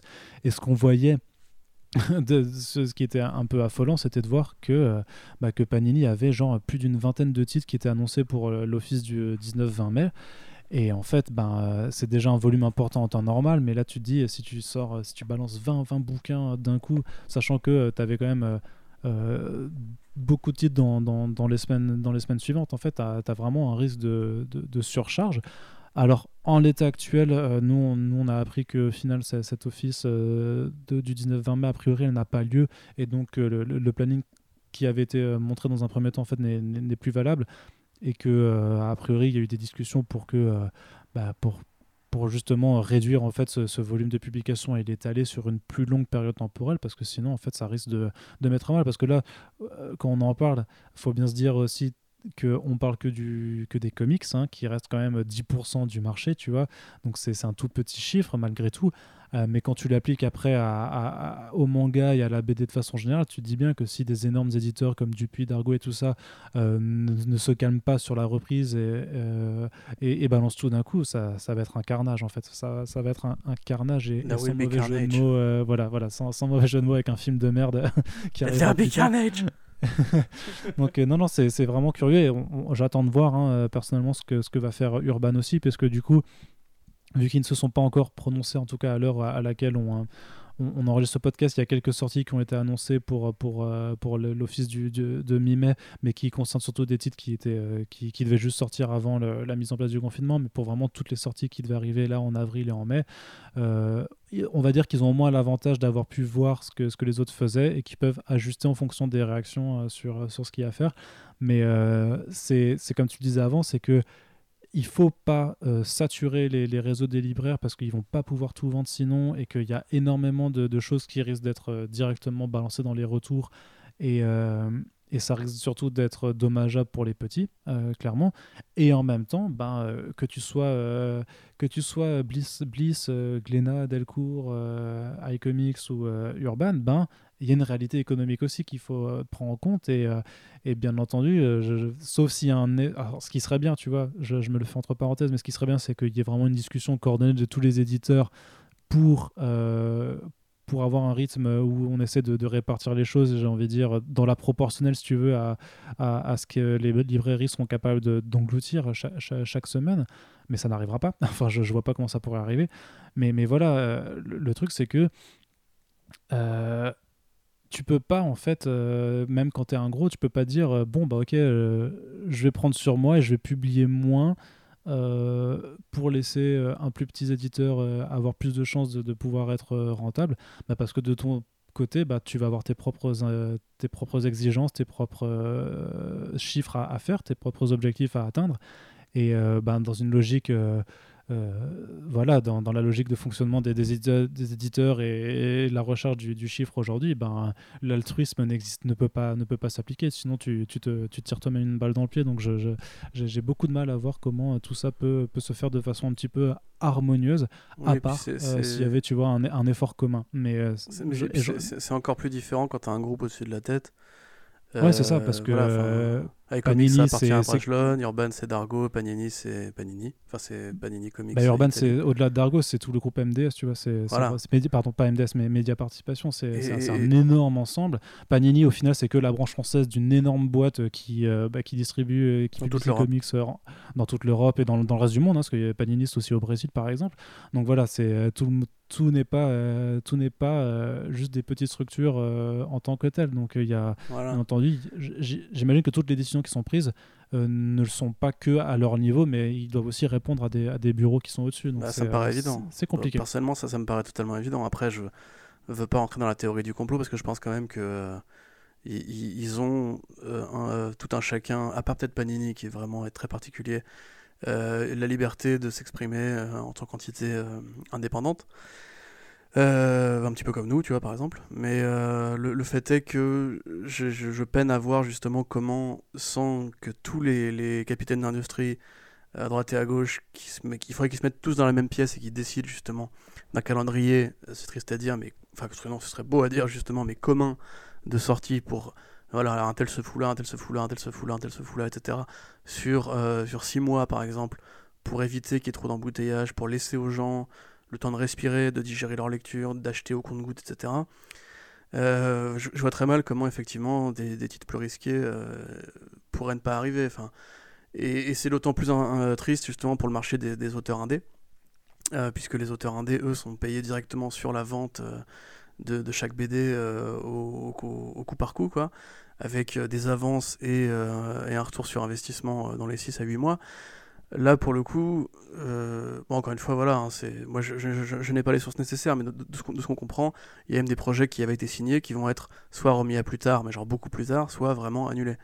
Et bah, il faudra voir comment ça va se goupiller tout ça, mais euh, mi-éditeur, si vous nous écoutez, vraiment, euh, c'est un peu utopique et naïf, puisque le monde ne fonctionne pas comme ça, mais voilà, si vous arrivez à persuader vos propres patrons qu'il euh, y, aurait un, truc intéressant à faire en, faisant une grosse bouffe avec euh, tous les éditeurs pour euh, voir un petit peu comment euh, gérer le, truc, de manière harmonieuse. On a quand même l'avantage en tant qu'industrie de comics en France d'être un tout petit microcosme où tout le monde se connaît, où tout le monde se parle, où tout le monde évolue dans les mêmes cercles, où tout le monde se croise à toutes les conventions, à tous les salons, etc. Donc voilà, moi personnellement, j'appellerais un peu à l'unité, à la solidarité de manière très naïve. Mais espérons que. ce serait aussi bien de voir justement comment l'industrie peut euh, maturer ce genre de, problématiques là. Après, le fait est que nous, c'est un truc qu'on a avec Panini aussi. Euh, c'est la raison pour laquelle d'ailleurs on a eu du mal à faire un podcast Super Friends avec Panini. C'est que c'est une, entité qui est vraiment plus euh, tentaculaire, au sens où justement il n'y a, y a, pas un vrai. Enfin, si, il y a, mais il n'y a pas un vrai pôle de décision français sur les sorties Panini, on va dire. Donc c'est quand même dirigé par un groupe qui opère depuis non, non, mais si, si, il y a des gens... bien sûr, il y, a, des, gens, il y a des gens, évidemment. Mais c'est une pensée qui est coordonnée à un niveau transnational, tu vois. Non, non, mais il y, a quand même des gens pour la, gestion française, ça faut, faut, faut, faut pas raconter euh, n'importe quoi non plus, mais c'est juste que ils sont beaucoup plus difficiles d'accès et les personnes avec qui on peut discuter, avec qui on a accès, ben, euh, en fait, ne sont pas forcément impliquées euh, dans, des décisions, dans les décisions, notamment ben, sur l'agencement des collections, sur sur, les, euh, tout ça parce qu'au final, ce sont des équipes plus, je dirais, euh, dans le marketing en fait, qui, qui sont impliquées là-dedans et qu'on n'a pas une personnalité euh, par comparaison à comme un, un Sullivan Rowe ou un François Arquette chez iComics ou, ou un Jalabert chez Glénat, tu vois, y a, ou un Thierry Mornay chez Delcourt, tu vois, on peut les citer tous, tu vois. j'ai plus le nom du, du, du, nouveau directeur commercial français pour, pour Panini en tête, mais voilà, moi, je peux, j'ai essayé de l'avoir ne serait-ce qu'en interview à Angoulême, par exemple. C'était, j'ai pas réussi. C'était, j'avais beau demander. Il y a des, voilà, c'est des personnes avec qui il est plus difficile de, discuter. Bon, bah, les choses à son occasion, ça rend pas l'éditeur moins, moins, moins, moins, moins intéressant ou quoi que ce soit, mais c'est, sûr que euh, c'est. au contraire. Voilà. Enfin, au contraire, ça n'a rien à voir. Enfin, les deux n'ont rien à voir c'est plus difficile, c'est tout. C'est juste que c'est vraiment plus difficile d'avoir ce, genre de discussion et de, savoir un peu comment ils gèrent. Donc euh, voilà, mais on, euh, voilà, moi je te rejoins au moins sur le fait que si il peut y je pense parce que je, pense malgré tout que euh, dans ces bureaux plus plus haut placés enfin dans, ces bureaux là euh, tout le monde est conscient des enjeux et des problèmes et personne n'a d'intérêt à vouloir saturer le marché à vouloir inonder la chose parce que tout le monde est quand même très conscient que euh, en faisant comme ça ben sur du sur la fin de l'année c'est ça, ça, fait courir à une vraie catastrophe. Et si tous les libraires et voilà et si tous les libraires doivent fermer enfin là je suis vraiment très très très extrémiste mais voilà si tout le monde doit fermer au final parce que plusieurs ont décidé de ne pas jouer le jeu et de, et de, et de tout balancer, euh, alors que en sachant que c'est délétère. Voilà, je, je, pense que personne n'a envie de, de, juste de plus pouvoir se retrouver avec des points de vente parce que voilà, ils, auront, ils auront dû fermer. Et puis, et puis ce qu'il faut euh, dire, c'est que du coup, Panini, donc, il reste au départ un, groupe italien. Euh, enfin, l'Italie vit une crise, j'ai envie de dire, plus grave encore que ce que nous, on vit au niveau français. Donc, de toute façon, même le, la, la, la, grosse tête pensante de ce groupe-là sera amenée à devoir réfléchir à comment euh, gérer ses publications au niveau local et au niveau euh, multinational, puisque voilà, c'est vraiment. Toute l'Europe est touchée, alors à différents degrés évidemment, mais l'Espagne, l'Italie et la France. Et je crois pas dire de bêtises en disant que Panini est implanté en Espagne aussi. Euh, il, il, va, devoir avoir une réflexion justement sur comment réinvestir les boutiques une fois qu'on aura. Bah, une fois qu'elles seront ouvertes déjà. Parce que chaque pays aura sa propre réalité. C'est voilà, je pense qu'on, je pense qu'il y aurait matière à débattre pendant pendant encore euh, pas mal pas mal de temps, mais euh, bon, il faudra peut-être faire un podcast sur euh, le monde d'après pour les comics en, France un peu plus tard, quand on aura aussi un petit peu plus. non, mais quand on, on, saura un peu un peu plus sur sur les stratégies aussi de, de, de, nos chers éditeurs. En attendant, le mot d'ordre, ça reste euh, soutenez vos libraires, qui, notamment les librairies qui ont commencé à faire du click and collect ou qui proposent de, faire de la réservation de commandes et tout ça. Euh, n'oubliez pas qu'ils euh, ne peuvent pas encore recevoir de nouveautés parce que bah, simplement parce que ça n'a pas repris, mais il y a du stock. c'est le moment, peut-être si peut-être que vous avez pu faire quelques économies parce que vous n'avez pas pu aller dans les bars et les restos et que du coup ça peut être réinvesti Dans ce cas-là, nous, ce qu'on vous recommande, hein, vous n'êtes pas du tout obligé de nous suivre, nous écouter, mais c'est de, bah, soutenir vos, comic shops et vos librairies indépendantes euh, plutôt que de commander sur, euh, sur Amazon qui, de toute façon, n'a plus le droit, mais que ce soit aussi sur la Fnac et tout ça. Voilà, pour l'instant, je pense que pour le circuit du, livre, en tout cas, et sa, résistance, c'est important de soutenir les, libraires qui, font de la commande, de la réservation ou du click and collect, comme on a pu le voir ces derniers jours, en attendant un, semblant de, de retour à, à, une, à, une, nouvelle forme d'activité. Euh, on en a terminé pour les comics, on va accélérer un petit peu pour les deux autres parties euh, Coco, sinon on est parti pour trois heures. Et, euh, enfin, je ne sais pas si ça te dit ou pas, mais on aborde maintenant les adaptations oh, avec une...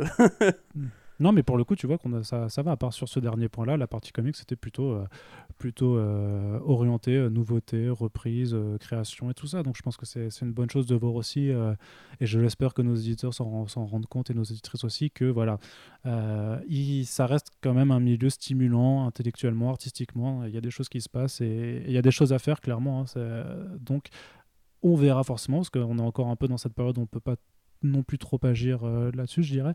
Mais euh, voilà, il y a, du potentiel et euh, ça nous concernera aussi à d'autres égards. Et on va pour l'instant passer sur la partie télé avec une petite news là, juste vite fait pour dire que Mark Ruffalo, qui incarne Hulk dans le MCU, a confirmé avoir des discussions pour la série She-Hulk prévue sur Disney+, ce qui en somme est tout à fait logique et ne surprend pas vraiment Corentin. Toi en plus, je te, voilà, je te laisse un petit peu la parole puisque tu adores, tu nous le disais un petit peu plus tôt que tu aimes beaucoup ce personnage Ouais, bah, bah, très rapidement, euh, euh, oui, She-Hulk, très bon personnage. À, mon sens, un personnage beaucoup plus intéressant que le Hulk lui-même, puisque justement, il y a, il y a matière un peu à tout faire avec She-Hulk. C'est-à-dire que c'est un personnage qui peut être très comique, qui peut être une héroïne d'action, qui peut être une allégorie sur euh, la, façon dont, une femme peut justement vivre le danger, l'agression, etc.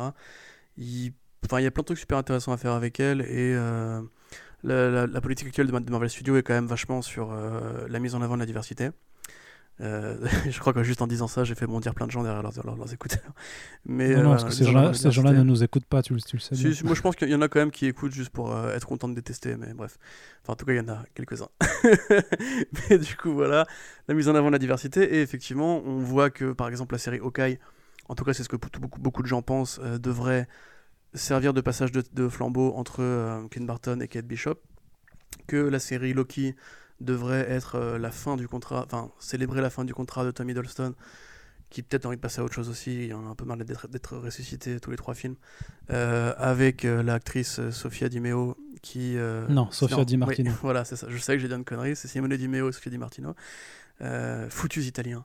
Et, et tu, tu, vas rester bien, bien tranquille. ah, bah hein. attends, j'ai un grand-père italien, je te rappelle. T'inquiète, Monsieur Franzolini dans la ville de Parme. Euh, donc, qu'est-ce que je voulais dire? Donc voilà, il y a aussi, euh, il y a aussi Thor 4 qui fera intervenir Jane Foster. Enfin bref, c'est un peu l'ère des super-héroïnes et justement, on voit que tous ces acteurs qui arrivent en fin de contrat euh, commencent à, à, passer la main à une nouvelle génération, une nouvelle génération qui sera plus diversifiée, où il y aura moins de, de le, stéréotype du héros masculin et musclé, etc. Donc c'est tout à fait logique que Bruce Banner vienne mettre une grande table dans le dos de sa cousine, en espérant que ça finisse pas comme dans Old Man Logan. Et, euh, et euh, voilà, qu'est-ce que tu veux dire de plus? Évidemment qu'il va le faire. Ah, rien, rien, euh, Ruffalo, c'est un bon gars. Qu'est-ce qu'il y a? Ah non, je disais, quand tu disais qu'est-ce que tu voulais dire de plus, je disais rien, c'était juste, voilà, c'était juste un petit, un petit point pour dire que effectivement Ruffalo, c'était c'était attendu, c'était pas, c'était pas sûr. mais, Ruffalo vient toujours, je veux dire, il est venu pour la scène post-gen d'Iron Man 3, il est venu pour. Enfin, dès qu'on a eu besoin de lui, il est venu, c'est un, un, très bon acteur qui qui juste aime bien s'amuser. Il a vraiment un petit peu comme Tom Holland cette espèce d'esprit très, très Marvel Studios, c'est-à-dire que c'est c'est très bien que ce qu'il fait est pas un copain oufissime mais c'est vraiment voilà c'est le bon copain. Il vient il met les tapes dans le dos à Paul Rudd. Voilà ils sont tous ils sont tous copains. Tout, tout est bien tout est beau. Puis voilà quoi. Je suis voilà je suis content je suis tout, va, tout, va, bien dans le meilleur des mondes et donc on, verra bien d'ici quelques mois si les discussions aboutissent. On ne voit pas trop pourquoi elles n'aboutiraient pas, mais, euh, mais euh, voilà. Euh, on passe du côté de HBO Max, alors voilà, qui arrive le 27 mai aux États-Unis, donc ça arrive bientôt là dans un mois. Et par contre, voilà, grosse, grosse annonce de la part de, du, partenariat entre Bad Robot, le, studio de J.J. Abrams et, et, et Time Warner, puisqu'il y a plusieurs séries qui ont été signées et notamment une série Justice League Dark produite par J.J. Abrams pour HBO Max, Justice League Dark, c'est la grosse, une des grosses arlésiennes de, Warner avec un, un, projet de film qui devait être monté par Guillermo del Toro, il fut un temps, euh, voilà, on n'avait plus trop une nouvelle, on savait pas trop si ça devait continuer en film ou pas, donc euh, a priori non, ça va se faire désormais en série et en fonction des, euh, des personnages qui sont présents dedans, sachant que la composition habituelle des dernières années, sachant que la GLD c'est une création assez récente, hein, c'était pour les New 52 que ça avait été fait, il n'y avait pas vraiment de, de, team comme ça qui, qui, qui existait auparavant, donc c'est bah, Constantine. T'avais la Trench Code Brigade, mais c'était encore un peu différent. Oui, mais voilà, voilà, c'était pas exactement la même chose. Euh, vraiment, l'appellation Justice League Dark, c'est avec les New 52. Donc, on a euh, Constantine, Zatanna, Deadman, euh, Swamp Thing, euh, Etrigan de temps à autre, Detective Chimp aussi dans, dans les dernières versions. voilà, c'est les personnages un petit peu du côté mystique slash horrifique de, de DC. ça demande quand même pas mal de moyens, mine de rien, en termes d'effets spéciaux, je pense, surtout si tu mets un Swamp Thing dans, dans, dans l'ensemble. Donc plutôt ambitieux de voir ça en, série en série pour HBO Max. Euh, je dis plus série télé parce que ce sera pas vraiment pour de la télé, mais, euh, mais tu as, saisi euh, l'idée.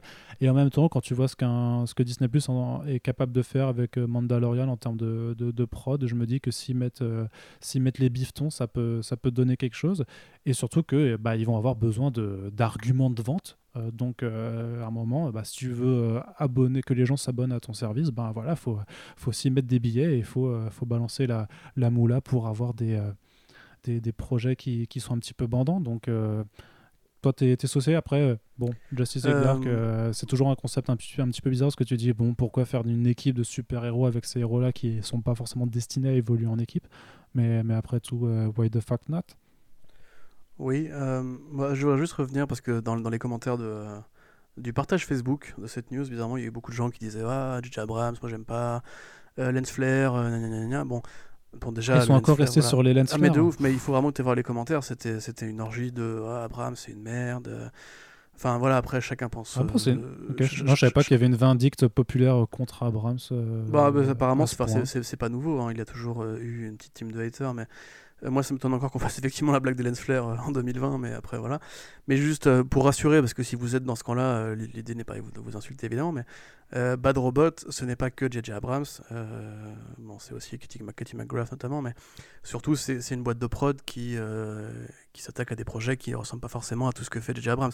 Je veux dire, les Missions Impossibles, les derniers, les trois derniers, c'est des prods Bad Robot par exemple en termes de séries télé, c'est aussi Person of Interest. D'ailleurs, c'est intéressant parce que quand on voit un petit peu la liste des séries télé qu'ils ont produit, c'est souvent avec Warner Bros. ou HBO, parce que par exemple, c'est aussi eux qui produisent la série Westworld.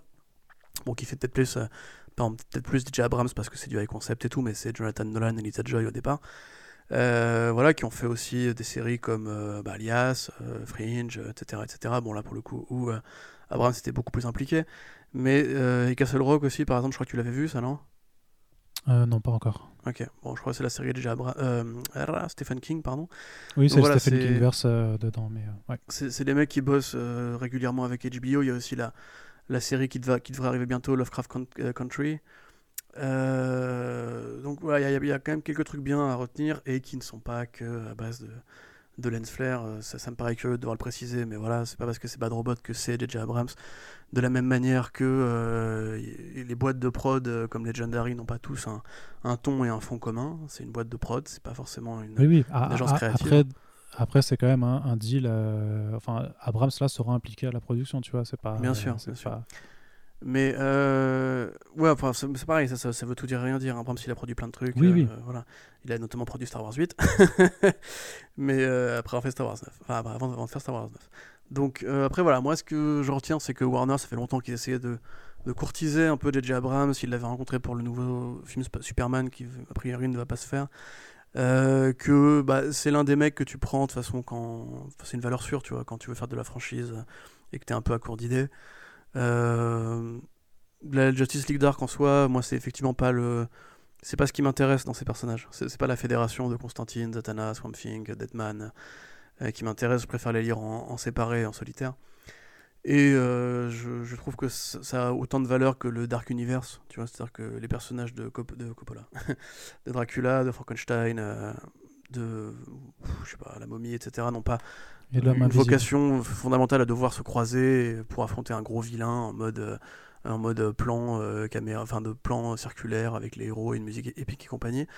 Euh, je comprends pas trop pourquoi, mais après, voilà, ça reste une propriété Vertigo par un studio euh, qui, a priori, a les moyens de travailler et sur un service de streaming qui s'annonce quand même ambitieux, puisqu'il y a quand même pas mal de projets assez intéressants qui, qui germent en ce moment chez HBO Max, notamment Dune, notamment euh, donc voilà, moi je suis assez quand même content. Et enfin, de toute façon, je suis toujours content dès qu'on a une série télé de super-héros qui n'est pas faite par Greg Berlantier parce que euh, au-delà de mon opinion très personnelle sur le style justement qui pour le coup je trouve qu'il y a quand même une manière enfin plus matière à râler sur le style Berlanti que sur le style Abrams. Euh, moi il se trouve que j'aime bien les Let's Flair je trouve ça joli. Euh, donc voilà. C'est juste que la diversité de l'offre télévisuelle est quand même est quand même pas folle. C'est à dire que si tu regardes sur les séries au cas par cas oui évidemment il y a des trucs à droite à gauche qui sont très différents mais dans les séries de super héros de super héros proper euh, qui viennent de la ligne d'essai proper, il y a quand même, c'est vraiment, c'est Berlanti, Berlanti, Berlanti, Berlanti, Berlanti. Donc euh, Warner a cherché un, autre partenaire pour faire leur série télé, euh, je trouve ça très bien. Surtout, à la limite, j'aurais préféré en fait que Abrams, enfin que Bad Robot s'occupe de la série Green Lantern, qui est aussi prévue sur HBO Max et qui sera faite par Greg Berlanti, alors que là, pour le coup, je pense qu'il faut quand même avoir une expertise du high concept, des effets spéciaux, de la narration de fond, etc. que euh, j'ai du mal à retrouver dans euh, les séries CW, donc euh, voilà, on verra bien. Mais bon, pour le coup, voilà, pour faire court, content, mais pour, content mesuré, tu vois. Ouais, non, mais mesuré, mais comme dit, le, seul truc qui, qui, qui m'intrigue toujours avec ce projet, c'est que même si ça fonctionne relativement bien en comics, ouais, c'est pas. D'ailleurs, c'est peut-être pour ça qu'ils ont mis Wonder Woman dans, la, dans, la, dans leur série Justice voilà, tu vois. Est-ce que vraiment tu es sûr de toi? Est-ce que ça fonctionne vraiment bien en comics euh, ouais. Proportionnellement à, au Swamp Thing euh, de Moore, euh, ou même à tous les Swamp Thing, hein, de Brian Kevon aussi, de Mark Miller aussi, il y a plein de Swamp Thing géniaux. Mm. Proportionnellement au Constantine de, de Garth Ennis, de, de Warren Ellis et compagnie, enfin, tu vois, c'est pas du tout comparable. C'est juste dommage, en fait, c'est ça le problème, quoi. C'est que les, les, les, mecs arrivent pas. Parce que Swamp Thing, bon, ça s'est foiré, mais ça ressemblait pas vraiment à ce qui se faisait avant. C'était plus euh, le Swamp Thing de Len Vine, euh, très, très, très modernisé. Euh, Constantine, bah, la série avait absolument rien à voir avec les volumes de Garth Ennis ou Warren Ellis. Et c'était assez fauché. Fallait, en fait, les mecs ne donnent pas les moyens d'aller aux bons endroits. Et comme les séries qu'ils ont déjà essayé de faire en solo se sont foirées, ils se disent peut-être que le futur est dans la fédération, tu vois. Alors qu'en fait, c'est plutôt le passé. Je veux dire, les séries d'équipe, ça c'est enfin, les, concepts d'équipe, à part Marvel Studios, on a bien vu que ça, ça avait du mal à prendre, quoi. Ouais, ouais puis comme l'avait dit, euh, c'était Brian Lazzarello qui nous l'avait dit en interview, euh, il disait, mais euh, en vrai, si tu connais bien Constantine et tout, il euh, y a zéro, enfin il y a no way, tu vois, que, euh, que, des, que les autres personnages en fait acceptent de lui faire confiance parce que c'est euh, par essence, c'est pas du tout un mec qui est leader d'équipe ou qui, qui fait équipe, tu vois, c'est le mec qui est toujours, toujours en train de doubler tout le monde et tout ça. Donc y a, normalement, il y aurait jamais dans, un, dans, le, dans cet univers en fait une façon pour que, pour que Swamp Thing, Zatanna et tout ça acceptent de leur prendre l'ingré de, de former une équipe autour de, avec ce personnage-là. Donc c'est vrai que le, concept en lui-même mm. est un petit, peu, un, petit peu particulier, mais donc on verra bien ce que ça donne. De toute façon, là on est que à l'annonce du projet, donc d'ici à ce que ça voit le jour, je pense que on peut tabler sur 2022 au plus tôt. Voilà, d'ici euh, forcément. Euh, je t'ai dit, le Corentin rigolo, tu l'auras pas, mec. Hein, non, mais je, ne le veux pas, t'inquiète, je te le laisse. Non, mais je, vois que tu forces un petit peu là, je, te vois. Allez, et du coup, dernière news TV, alors là, c'est pareil, hein, c'est euh, une annonce pour l'annonce, mais le comic book Philadelphia euh, de Rodney Barnes et de euh, Jason, Jason Sean Alexander est en voie d'adaptation pour une série télé, sachant que ça se veut être un petit peu comme euh, comme une forme de Salem euh, de, Stephen King euh, avec un côté euh, procédural en plus, puisque c'est un flic qui retourne dans la ville de Philadelphie oh, pour enterrer son daron de policier et qui se rend compte qu'a priori ben, sa mort ne serait pas vraiment une mort naturelle, c'est plutôt un crime et qu'il y aurait une conspiration et que c'est une conspiration qui mène à, ben, en fait qu'il y a un groupuscule de vampires qui opère dans, dans, la ville. Et, je l'ai vu, vu, venir à 10 km. Ouais, non, mais voilà, mais c'est euh, le, concept est, assez, simple. Au final, le, comic ça vaut parce que c'est euh, Jason Sean Alexander qui, euh, qui fait les dessins et, donc s'il était notamment sur, sur, Spawn, il avait fait Frostbite chez Vertigo, qui est une des mini-séries les plus sous-estimées du, du, Vertigo de ces dernières années, parce que c'était vraiment super joli et c'était assez intéressant dans, dans, son concept. sur l'écriture, c'est pas mal aussi, parce que ça quand même, vu que c'est des, des, flics noirs américains, ça permet quand même de parler bah, de, de, de, de, thématiques sociales actuelle, euh, notamment. Mais bon, voilà, c'est, euh, ça, ça, a été optionné pour, pour une, une, série télé. C'est pas ultra surprenant. Ça, ça risque pas forcément d'être la chose la plus euh, novatrice du monde, surtout qu'en termes de vampires, ces dernières années, on a été quand même assez bien, ah, je pense, assez bien lotis. Non, mais on a eu The Strain pour le côté vraiment très horrifique premier degré. On a What We Do in Shadows pour un, pour un truc ah, plus, plus second degré. The Strain, c'était pas, c'était pas que du vampire, ça parlait de d'autres d'autres choses mais moi The Strain à part le pilote de Guillermo del Toro je me suis emmerdé mais du début à la ah, moi bah, j'ai pas j'ai pas fini la saison 2 mais j'avais quand même suivi avec euh, un certain plaisir euh, les, les, deux premières saisons il faudra que, que, je finisse mais, mm-hmm. mais ce que je veux dire c'est que voilà la proposition sur les vampires on en a eu quand même pas mal ces derniers temps ah que ce bah soit adapté de comics ou pas trop donc qu'est-ce que Philadelphia en termes d'adaptation live action pour apporter je, je sais pas moi je vois moi je vois l'intérêt en comics hein, parce que le comics comme dit a, quelques euh, mais si mais si. Non c'est de la merde. Mais non arrête euh, c'est pas de la merde. Euh, voilà. Bon. Mais voilà que, que, je veux dire même, même oui, on a eu V-Wars là tout récemment mais oui mais, oui, mais oui mais non mais j'en peux plus mais bon V-Wars n'avait pas d'ambition quoi donc à voir. Bah, le comics avait de l'ambition aussi la, oui, la, série et puis la mort hein. Non, mais faut la arrêter. Série la mort, le comics avait euh, ce propos politique très, très marqué qui, qui est assez intéressant. Euh, mais, euh, non, franchement, moi, je peux plus des vampires là, stop. Regardez la série True Blood de HBO si vous voulez du. True Blood, c'était pas mal. Ouais, ouais, putain. au début, au début c'était bien. Ouais, ouais. Et après, c'est parti en couille. Moi, je trouve la saison, saison 1 à 3, la saison 1 à 3, c'est mortel. Saison 4, c'est la dégringolade. Mais voilà, si vous voulez une allégorie sur le racisme, les États du Sud, la libération des Noirs, etc., vue à travers les vampires et compagnie, c'est vraiment beaucoup. Bah, il y a quand même un côté Twilight, conneries et compagnie avec une héroïne qui est vraiment une tête à claque absolue, mais euh, voilà, ça, c'est bien. Euh, j'ai l'impression qu'on a un peu fait le tour des vampires quand même. Tu vois, qu'est-ce que tu, qu'est-ce qu'il reste à dire sur les vampires encore euh? C'est vrai. Voilà, j'attends un peu la révolution vampiresque, vampiresque dans les années à venir parce que là. J'aurais été plus saucé sur une adaptation à la limite de American Vampire avec vraiment ce côté fresque historique. Tu ouais, vois, mais voilà. là, il faudra un gros truc, tu vois, genre pour HBO, un truc comme ça, tu vois, un truc vraiment ouais, mais totalement. ambitieux. Showtime, HBO, truc stylé. Tu vas voir que ça va finir sur Netflix, Philadelphia, ça va encore être de la merde, ça va durer une saison. Et voilà, enfin, tout le monde s'en fout. ouais. Après, je suis juste content pour les, les, auteurs si ça leur permet de toucher des bifetons. Euh, c'est toujours bien, parce que voilà, dans, dans l'indé, c'est pas forcément la chose la plus mmh, mmh. évidente. Donc, euh, puis, euh, puis, puis voilà. Puis quand même, le, scénariste, c'est un gars qui, qui, a déjà opéré pour la télé, donc qui, qui s'y connaît. Je crois qu'il a, il a reçu des. Je me rappelle plus, c'est Rodney Barnes, il me semble. Et je sais qu'il a été primé pour certains de ses travaux pour la télé. Donc, euh, why not, tu vois Je me dis, il y a peut-être quelque chose. Franchement, on, ne pourra pas être euh, désagréablement surpris, tu vois. Au pire, si c'est nul, bah, on, on, part avec un a priori euh, négatif, donc voilà. Et si c'est mieux, bah, c'est bien, tu vois. Ouais, carrément. Mais aide-moi, Arnaud, comment s'appelait la série la série d'horreur musulmane qui avait été éditée en comics il y a quelques années. Euh... Ah, Infidèle. Infidèle, voilà, tiens, voilà, ça serait un truc intéressant. Ça n'avait pas, été, ça avait pas été optionné, ça pour, euh? Ça a été optionné, il me semble, Infidèle, mais euh, on n'en a pas entendu parler. Ouais, bah, tomber, mais pour le coup, voilà, tu vois, il y a encore des, des idées originales à trouver. Euh, peut-être justement en allant explorer d'autres folklores, d'autres traditions, d'autres d'autres trucs, enfin des trucs plus intéressants, quoi.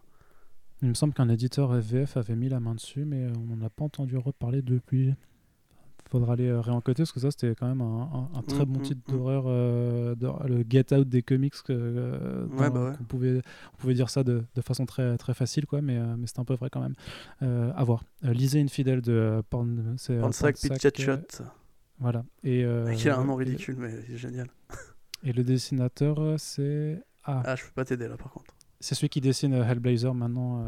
Bah, tapez Infidèle sur la barre de recherche Comics Blog et vous trouverez de toute façon. Ouais, euh, oui, j'en avais fait une review à l'époque parce que c'était vraiment mortel. Euh, qu'est-ce que je veux dire? Oui, allez, on termine avec la partie ciné. Alors, petite news, euh, enfin, grosse news, mais on va pas, on va pas pouvoir déblatérer là-dessus parce qu'on le savait déjà un petit peu. On l'avait, je crois, abordé dans le dernier Fresh Charts. La SDCC 2020 est officiellement annulée à cause de Voldemort, à cause de vol de virus. je sais pas comment, je sais pas comment on va le dire. Maudit soit tu, Tom, j'ai dit ça. Ça, sachant qu'il y, y, a, avant, as dit le, tu as dit le mot interdit, je te le signale. Hein. Donc on n'a plus que deux instances. bah oui, mais tu as dit qu'on peut le dire trois fois, donc. Oui, bah, ne faut pas en abuser non plus. Hein. Euh, qu'est-ce que je veux dire? Euh, Donc voilà, la SDCC, c'est la première fois depuis sa création, depuis 50 ans, qu'elle est, qu'elle est annulée. Euh, donc, cas de force majeure.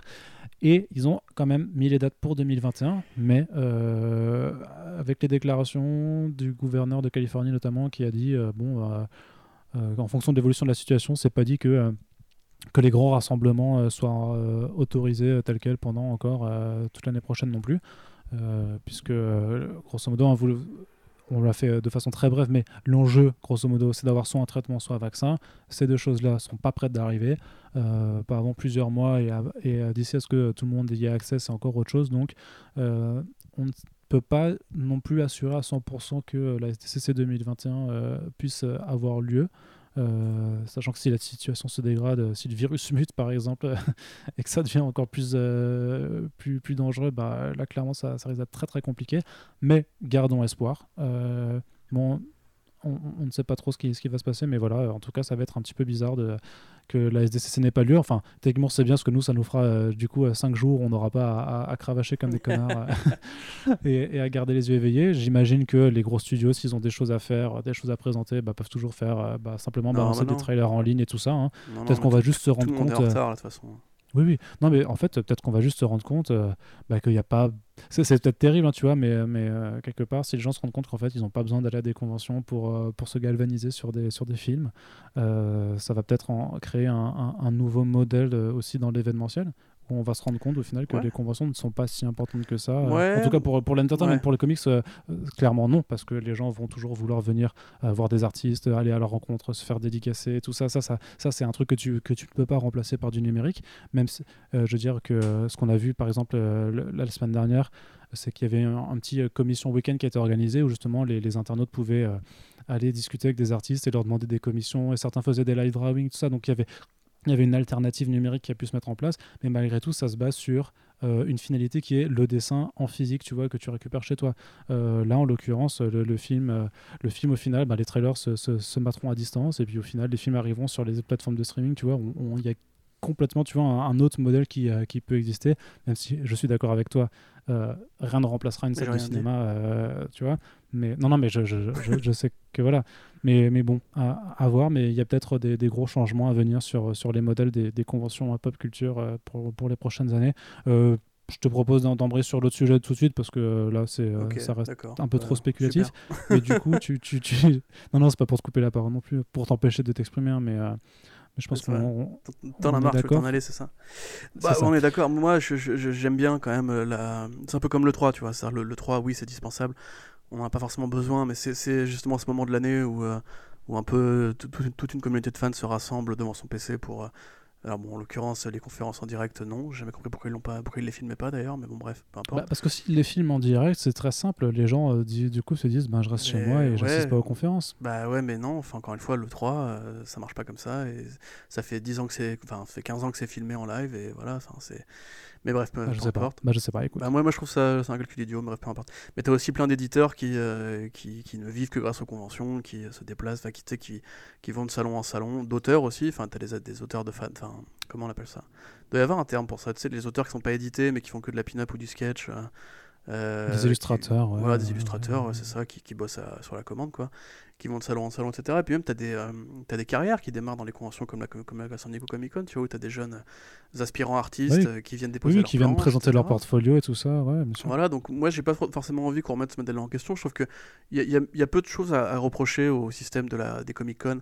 New York et San Diego. Bon, alors peut-être qu'un jour il y aura un, un fabuleux édito qui m'expliquera que j'ai tort, mais euh, en l'occurrence, je trouve que j'ai pas forcément besoin qu'on remette ça en question. Ce qui me, ce qui me saoule plus, c'est effectivement cette baston des studios pour, pour avoir de l'audience. Mais euh, c'est vrai que moi, les, les bonnes euh, Sony Comic Con qui, qui, arrivent occasionnellement, je suis toujours content de les suivre. même si ça implique de me coucher à 4h du matin. Mais après, on, sait que Disney, de toute façon, voulait parasiter la, la Comic Con, enfin la Sony au Comic Con depuis des années pour essayer de passer par la, D, par la D23, pour avoir comme ça une sorte de deuxième pôle d'annonce. Donc, et pas être noyé dans la masse. Donc, c'est déjà en train d'évoluer, mais moi, j'ai pas du tout envie que, que ça meure en tout cas. Non, non, bah, non, non, mais moi, non plus. Non, non, moi je dis juste qu'il y a peut-être une nouvelle forme qui va, qui va émerger ou des changements de paradigme qui vont, qui vont, qui vont se faire. Mais euh, non, je, je, je, ne veux pas que ces, ces grands moments de, de fête euh, où tu as l'impression que tout le monde kiffe les comics et la pop culture ça s'arrête, hein, bien, bien entendu. ça. Allez, ça dure 5 jours, après euh, j'en passe à autre chose. ouais, bah oui. Allez, Universal Pictures avance sur le projet Green Hornet et Kato. Tu nous fais deux minutes dessus, Corentin? Ah oui. Alors. Alors, bah, c'est Universal. Je suis fatigué là. Il y a un projet Green Hornet et Kato. et, ils avancent dessus. Euh, voilà, ils avancent dessus. Et ça, va être un film, ça va être bien. Euh, ouais, donc Green Hornet et Kato, on avait parlé du Green Hornet euh, à deux reprises, je crois d'ailleurs, dans, les derniers, dans, les, derniers podcasts. donc voilà, personnage de feuilleton radio qui a été récupéré par les comics. Euh, de l'époque Pulp parce que justement il avait énormément de points communs avec euh, la culture comics, euh, notamment le personnage de Batman, puisque voilà, riche héritier, masqué avec une bagnole stylée et des gadgets qui combat le crime avec un majordome, donc en l'occurrence un Robin, ou plutôt un équivalent asiatique qui s'appelle Kato. qui du coup bah, était aussi l'un des premiers héros asiatiques de la culture pop hein, aux États-Unis. Et c'est d'ailleurs assez intéressant de noter que son évolution, parce qu'au départ c'était juste le majordome qui parlait avec un accent euh, à couper au couteau façon les inconnus, et qui au fur et à mesure des générations et des renouvellements est devenu de plus en plus important, au point d'avoir son histoire à lui, un lien avec... Euh, alors je, crois avoir vu une, l'une série d'ailleurs qui rend hommage à Bruce Lee, qui, qui parlait de la façon dont Kato avait quitté la Chine pour arriver aux États-Unis. Après ça il a eu une fille, donc il est vraiment en fait il a, il a un destin limite plus intéressant que le Green Hornet, le personnage de Kato. Et euh, en ces temps modernes où justement les studios cherchent un peu à mettre en avant la diversité, Hop, deuxième bondissement derrière les écrans, deuxième bond derrière les, écouteurs, pardon. Euh, on comprend l'intérêt de mettre en avant ce personnage-là au, au même titre que le Green Hornet dans le titre du film. Euh, voilà, on savait que les droits avaient été achetés euh, par Amasia Pictures, je crois. donc ça se fait, ça avance, tant mieux. Moi, j'avoue que je, je, m'en ai déjà parlé quand j'avais vu le premier film Green Hornet de Michel Gondry. Il y a une, pareil, une réaction commentaire sur la page Facebook. C'était genre, ouais, le premier était pourri et tout. C'est pas le premier, c'est juste un, reboot euh, malheureux qui qui a pas su trouver les bons trucs, mais voilà. Avec Seth Rogen, euh, à l'époque, était vraiment finalement une comédie sympathique si on le prend comme ça, et pas du tout un blockbuster satisfaisant. Euh, moi, je pense qu'il y a carrément moyen de se faire kiffer. On est aussi à une époque où justement le, fantôme de Bruce Lee continue de hanter euh, la culture populaire moderne. Bruce Lee qui d'ailleurs est aussi un des personnages qui a inspiré le, Shang-Chi de chez Marvel. Donc mettre Kato en avant, moi je trouve ça très bien. Je, n'aurais qu'une seule envie, ce serait que Andrew Koji de la série Warriors, qui est donc basé sur un script de, Bruce Lee sur la guerre des Tongs, euh, reprenne le rôle, ce serait trop méta et trop, trop génial. Ou alors le mec qui jouait Bruce Lee dans euh, Once Upon a Time in Hollywood. Mais euh, voilà, euh, moi personnellement, j'ai un peu un, appétit, un peu comme pour la série Doc Savage, un appétit de, de réinterprétation de héros pulp, euh, un peu, un peu ringardos, un peu années 30, un peu années 40, un peu film noir, etc. Parce que je pense que ça peut amener de la diversité esthétique au cinéma moderne, de la même façon que des films comme Les Gardiens de la, Galaxie ou Thor Ragnarok, en allant chercher des idées qui viennent vraiment des années 70, 60 et 50 pour euh, les, personnages de costumes euh, concrets, euh, les univers hyper bariolés, colorés, sous acide, etc. Ça, ça, a plu aussi graphiquement, esthétiquement, parce que c'était différent de ce qu'on voyait depuis, depuis 10 ans, justement, avec les Nolan et les Abrams, qui avaient quand même une, une ligne plus réaliste, et, voilà. donc moi j'attends un petit peu justement d'avoir un film qui, comme le Rocketeer de, de, Joe Johnston, récupère les, ce qui se faisait de bien avant, pour faire un film euh, moderne, intéressant, sympa. Il y a carrément matière à faire un cas avec le Green Hornet. Ne vous laissez pas avoir par le, le film de Gondry, euh, qu'il faut de toute façon prendre comme une comédie fonce de Seth Rogen avec des effets spéciaux, hein, c'est vraiment aussi con que ça. Donc euh, j'ai grand hâte, je dois bien l'avouer, en espérant que ce soit évidemment bien. Oui, c'est tout ce que l'on souhaite. du coup, on fait un petit point décalage de sortie, puisque bien entendu, à cause du euh, ah, ah toujours pas. Hein. Mais euh, voilà, vous savez qu'avec le contexte euh, particulier, bah, les films sont tous décalés parce qu'ils sont mis en pause et que les retards accumulés ben, obligent à, revoir les plannings de sortie, sachant que dans les cinémas comme dans les librairies, ben, il va y avoir un, risque d'embouteillage un petit peu. Et que voilà, sauf qu'on est à des échelles de production avec des centaines de millions d'euros derrière, donc il faut, il faut essayer de de, miser sur le fait que les cinémas vont pouvoir ouvrir, que les gens pourront, auront envie et n'auront pas peur de retourner dans des, dans des cinémas, que d'ici là, on n'aura plus à peur du corps. Ah zut Qu'on aura trouvé un traitement ou un vaccin. Bref, vous avez compris, les films continuent d'être repoussés. Donc The Batman a été décalé au mois d'octobre ce qui est marrant, c'est que je sais plus qui, si, je sais plus si c'est le réalisateur ou, une autre personne qui bosse sur le film qui a dit que le fait que ce soit repoussé au mois d'octobre, ça allait être euh, raccord avec l'ambiance du film. Euh, et là, on revient toujours à cette histoire d'inspiration de A Long Halloween, euh, notamment parce qu'on a vu des citrouilles sur le, sur le tournage. Et on se dit, ah, bah, si le film ça sort en octobre, c'est le mois d'Halloween, donc c'est parce que ça prend une inspiration de ce comic book. donc, hashtag malin, hashtag bien joué, les gars. Il y a Shazam 2 aussi qui va être repoussé. Là, ça pose quand même un petit problème d'avoir des mois en, plus parce que bah, il faut tourner ce film parce que les acteurs sont en train de vieillir et que voilà, si, si tu le repousses encore, bah, ils vont se retrouver à avoir tous 15 ans alors qu'ils en avaient 8 dans le, premier film.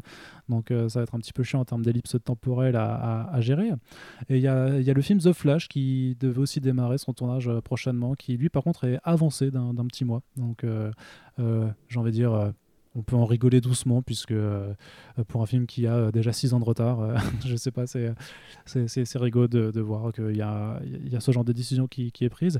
Et dans, dans, la foulée, ben, deux nouveaux décalages également pour les films Marvel du MCU et à côté, puisque le troisième film Spider-Man qui était annoncé pour juillet 2021, vu qu'il a toujours pas démarré son tournage, ben, ne pourra pas sortir dans, dans, dans, les temps escomptés. Donc ce sera, ça va sortir euh, finalement ben, en fin d'année. Ce faisant, ça prend la place en, novembre de Doctor Strange euh, in the Multiverse of Madness, qui lui du coup ben, euh, est décalé aussi et arrivera donc en 2022. Il y a Thor Love and Thunder qui est juste décalé d'une petite semaine, donc ça c'est pas bien important, ça reste en février 2022. Par contre, Spider-Verse 2 qui était prévu pour pour, pour le printemps.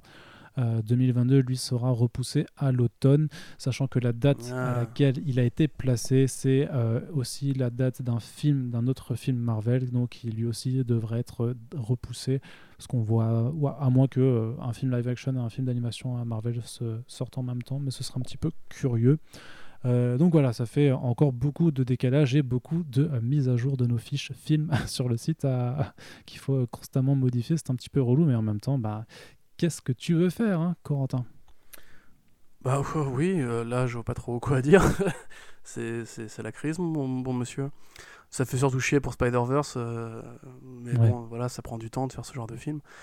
Euh, voilà, le, comme on l'avait dit, le cinéma se réaligne. Euh, j'ai en, mémoire euh, le moment un peu naïf où tu croyais que Wonder Woman 84 ne serait pas décalé.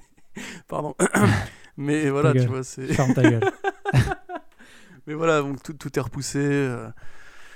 Qu'est-ce que tu. Bah, voilà, c'est normal. il va falloir du temps pour, pour guérir de, de cette actualité, actualité à l'arrêt, quoi, c'est tout. Et puis voilà, ça me, personnellement ça me fait un peu chier, euh, surtout pour Spider-Verse vraiment.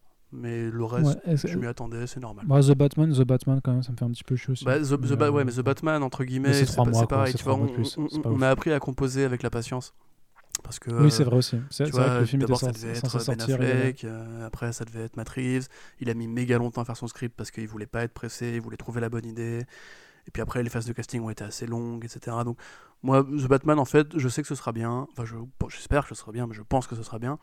Euh, je suis pas spécialement impatient, en fait. Je, limite, tu vois, plus le, temps se passe, plus on, laisse aux gens qui continuent à, sans vouloir avec ces personnes bien sûr, à vivre dans le fantôme de la Snyder Cut et euh, de Ben Affleck en Batman. On leur laisse le temps de faire leur deuil, de passer à autre chose, et quand il sortira, du coup, on sera prêt à accueillir le nouveau truc. Ah, tu parles. Oui, non, j'y crois pas non plus, mais voilà. Euh, quand, quand, HBO Max annonce sa date de sortie, euh, leur compte est spammé par des réalisateurs Snyder Cut, les gars, ils sont, ils sont à cran toujours autant, quoi. C'est ah, ah puis d'ailleurs, attends. Terrible mention que tu n'as pas, mis dans le podcast, mais je voulais quand même saluer David Ayer, qui euh, s'est excusé euh, de son traitement d'Harley Quinn dans le film et a bien rappelé que son script avait été massacré par Warner Bros. qui au départ, enfin le script de David Ayer voulait quand même que Harley Quinn quitte le Joker dans Suicide Squad. Euh, et que donc les gens qui continuent de défendre Suicide Squad ne défendent pas la vision du cinéaste ni ce qu'il avait prévu de faire au départ, et que le mec, mine de rien, ça a beau être un gros beauf qui reste un mec qui aime bien filmer les, filmer les culs, il essaye quand même, lui, d'être à l'écoute des critiques, et je trouve ça quand même super intéressant de voir que personne n'a fait de release de Higher Cut à part jusqu'à récemment, parce qu'il y a un mouvement très général du truc. Alors que le gars, finalement, contrairement à Zack Snyder, lui, il a, il a admis qu'il s'est chié dessus, il a admis aussi que euh, le studio bah, euh, l'avait niqué, mais c'est le boulot, c'est comme ça, c'est la vie. Euh, et donc voilà, j'appellerai un petit peu à, comprendre que le, mouvement général, parce que je continue à ne pas croire, à ne pas croire en la Snyder Cut et à croire qu'elle n'arrivera pas. voilà, mais si elle arrive un jour, je serai très content aussi. Donc voilà, bon bref. Ça, c'est la position facile. Il faut, faut, avoir des, des opinions plus Non, parce que, non, parce que c'est vrai, vrai, que si elle sort, ce serait une belle victoire pour, les, pour la liberté créative. Mais en même temps, c'est vrai que moi, cette, cette façon justement d'aller un petit peu tout le temps stocker euh, les mecs qui sont en poste, chez, en poste chez DC ou chez HBO Max et compagnie pour leur dire toujours ça, toujours ça. Genre, HBO Max ils produisent aussi des trucs super intéressants autres que la Snyder Cut éventuelle. C'est-à-dire que moi j'attends beaucoup plus la série, la série Dune que la Snyder Cut. Même si la Snyder Cut existait, je préférerais voir la série Dune si, j'avais, si je devais avoir. Non, non mais bien sûr, mais, mais, mais, surtout qu'il y a, y a, une chose, par contre, moi je, je suis curieux de, de voir cette, cette cut parce qu'a priori elle, elle, existe hein, quand même. Il y a, y a, un truc, tu vois, il y a, c'est pas c'est une évidence qu'il y a un truc qui existe, quoi, euh, quel que soit son état de finition et qu'est-ce que, ça.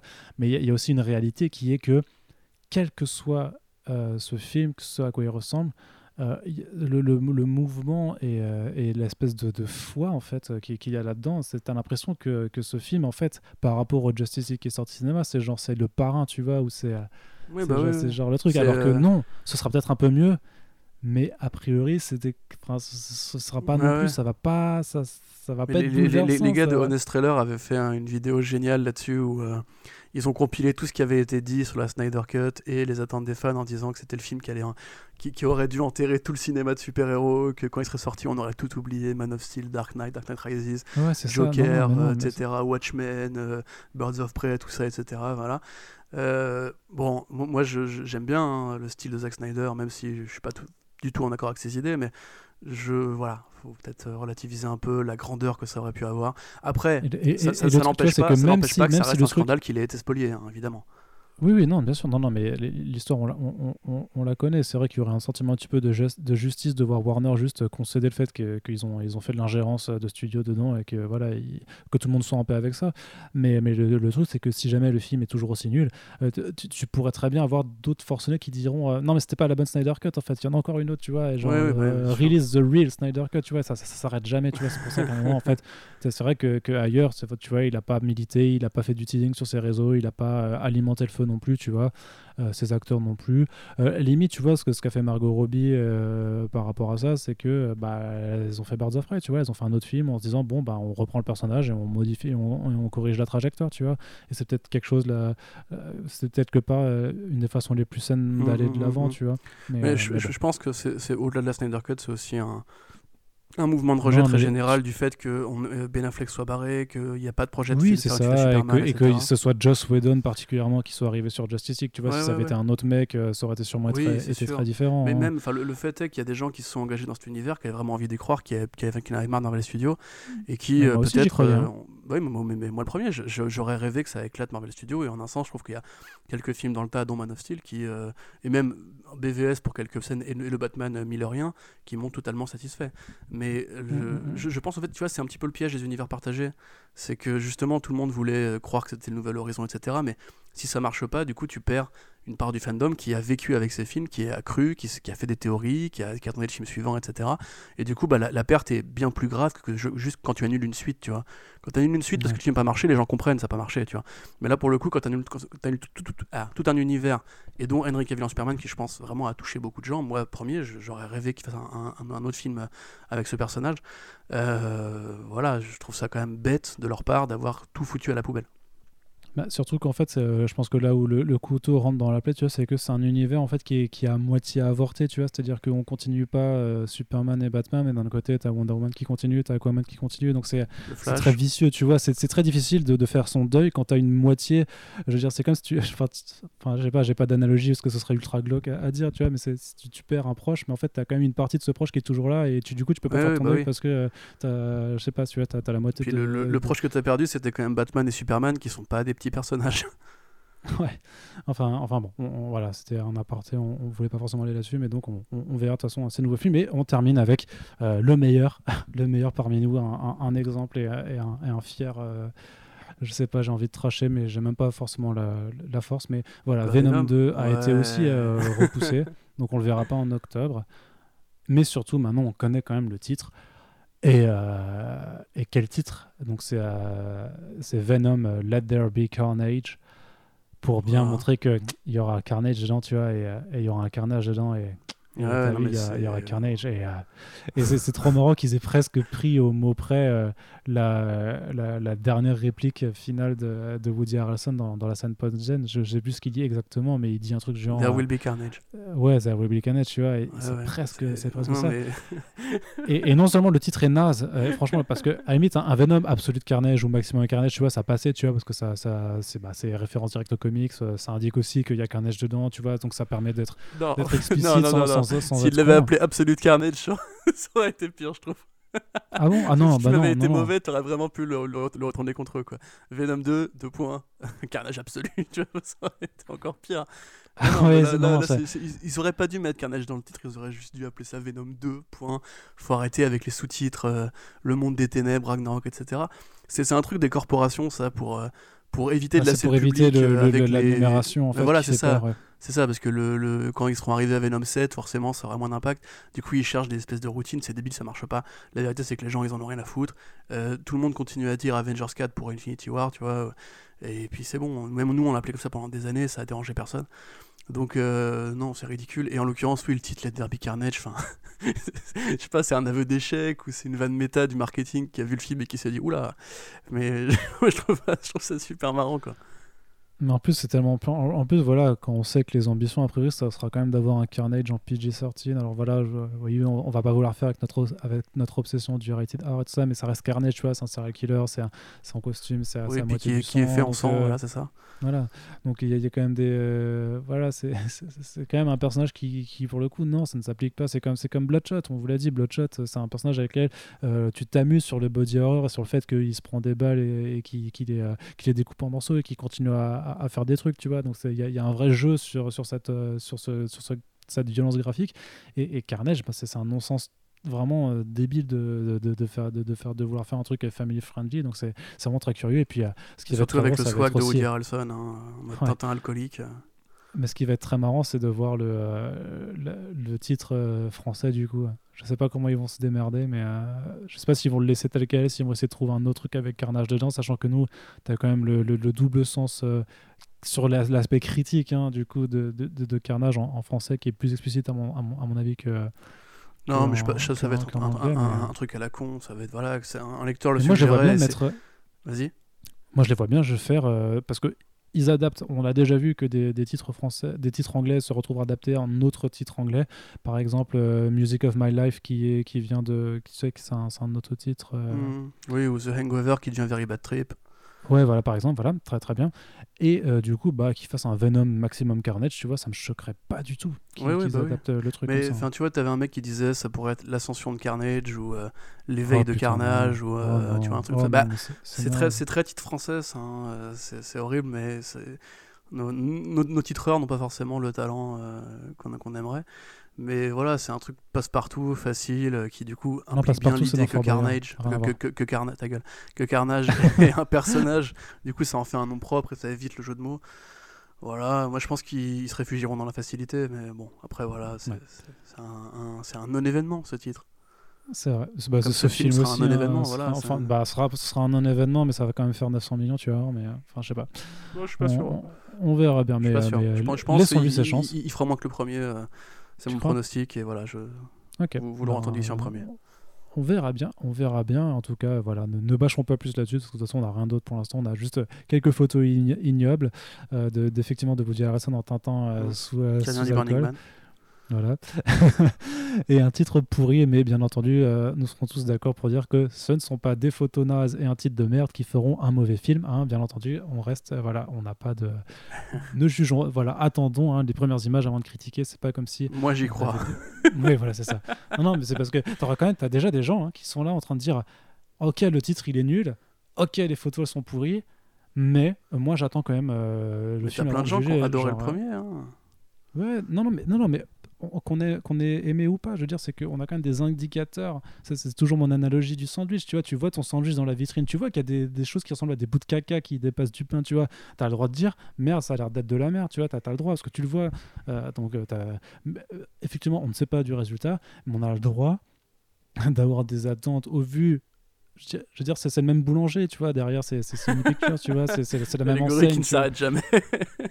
Euh, non, non, mais voilà, enfin bref, euh, on ne critique pas le film, on a quand même le droit de penser que ça risque de pas être bien terrible, euh, voilà, on s'autorise à le penser. Et, big up, pareil, au, lecteur qui nous a dit, hmm, vous êtes vraiment méchant avec ce film, c'est bizarre que vous n'ayez pas appliqué ça à Birds of Prey. Alors voilà, donc je, je, je, comprends un petit peu, enfin je comprends pas en fait comment ça marche dans l'esprit d'un fan de Venom moi personnellement, si vous avez aimé le film, j'ai envie de dire tant mieux. C'est toujours pareil, hein, on n'insulte pas les, fans de ces films-là quand on peut insulter les films en eux-mêmes. Euh, moi, j'adorerais en fait tout aimer dans la vie. J'adorerais quand je vois le moindre film être super content, avoir vécu une expérience extraordinaire. Mais parfois, c'est pas le cas. Donc, si vous avez kiffé Venom, bah, tant mieux pour vous. Vraiment, je vous envie parce que moi, j'ai vraiment pas du tout aimé ce film et il me reste comme une cicatrice. Donc euh, voilà, que je porte avec moi, c'est ma jambe de bois, Venom. Euh, mais voilà, le, 2, à mon avis, sera du, même tonneau parce que, encore une fois, Sony Pictures a fait 800 millions avec. Il n'y a pas de raison qu'ils changent ce qu'ils ont fait au premier, c'est-à-dire un film tout à fait euh, plat, une commande de studio qui applique un cahier des charges qu'on a déjà vu dix fois avant. Voilà, qui, fait, qui fait la nique à ses personnages. Quoi, tu vois, c'est que quand un studio ne perd pas d'argent, il se remet pas en question. Et c'est ce qu'on voit très bien avec Marvel Studios aussi, parce que c'est pas juste une question de Venom. Marvel Studios fait des milliards, du coup, bah, ils appliquent leur routine, leur formule, sans la faire évoluer de beaucoup. Et tant qu'ils continueront à gagner, qu'ils ne seront pas une baffe de réalité, euh, en, un sens, quand tu prends par exemple Star Wars, Star Wars 8 qui avait moins marché que Star Wars 7, ils ont essayé de changer des trucs. Bon, ils ont, il se trouve qu'ils n'ont pas fait les bons changements et qu'ils sont revenus en arrière. Donc voilà. Mais ça prouve aussi qu'un studio, justement, a l'impression de vivre une défaite, il change des trucs. Et tant que pour moi, Sony n'aura pas pris une bonne tarte dans la gueule, bah, ils changeront rien, c'est tout. Voilà, allez, euh, terminons, là, terminons là-dessus.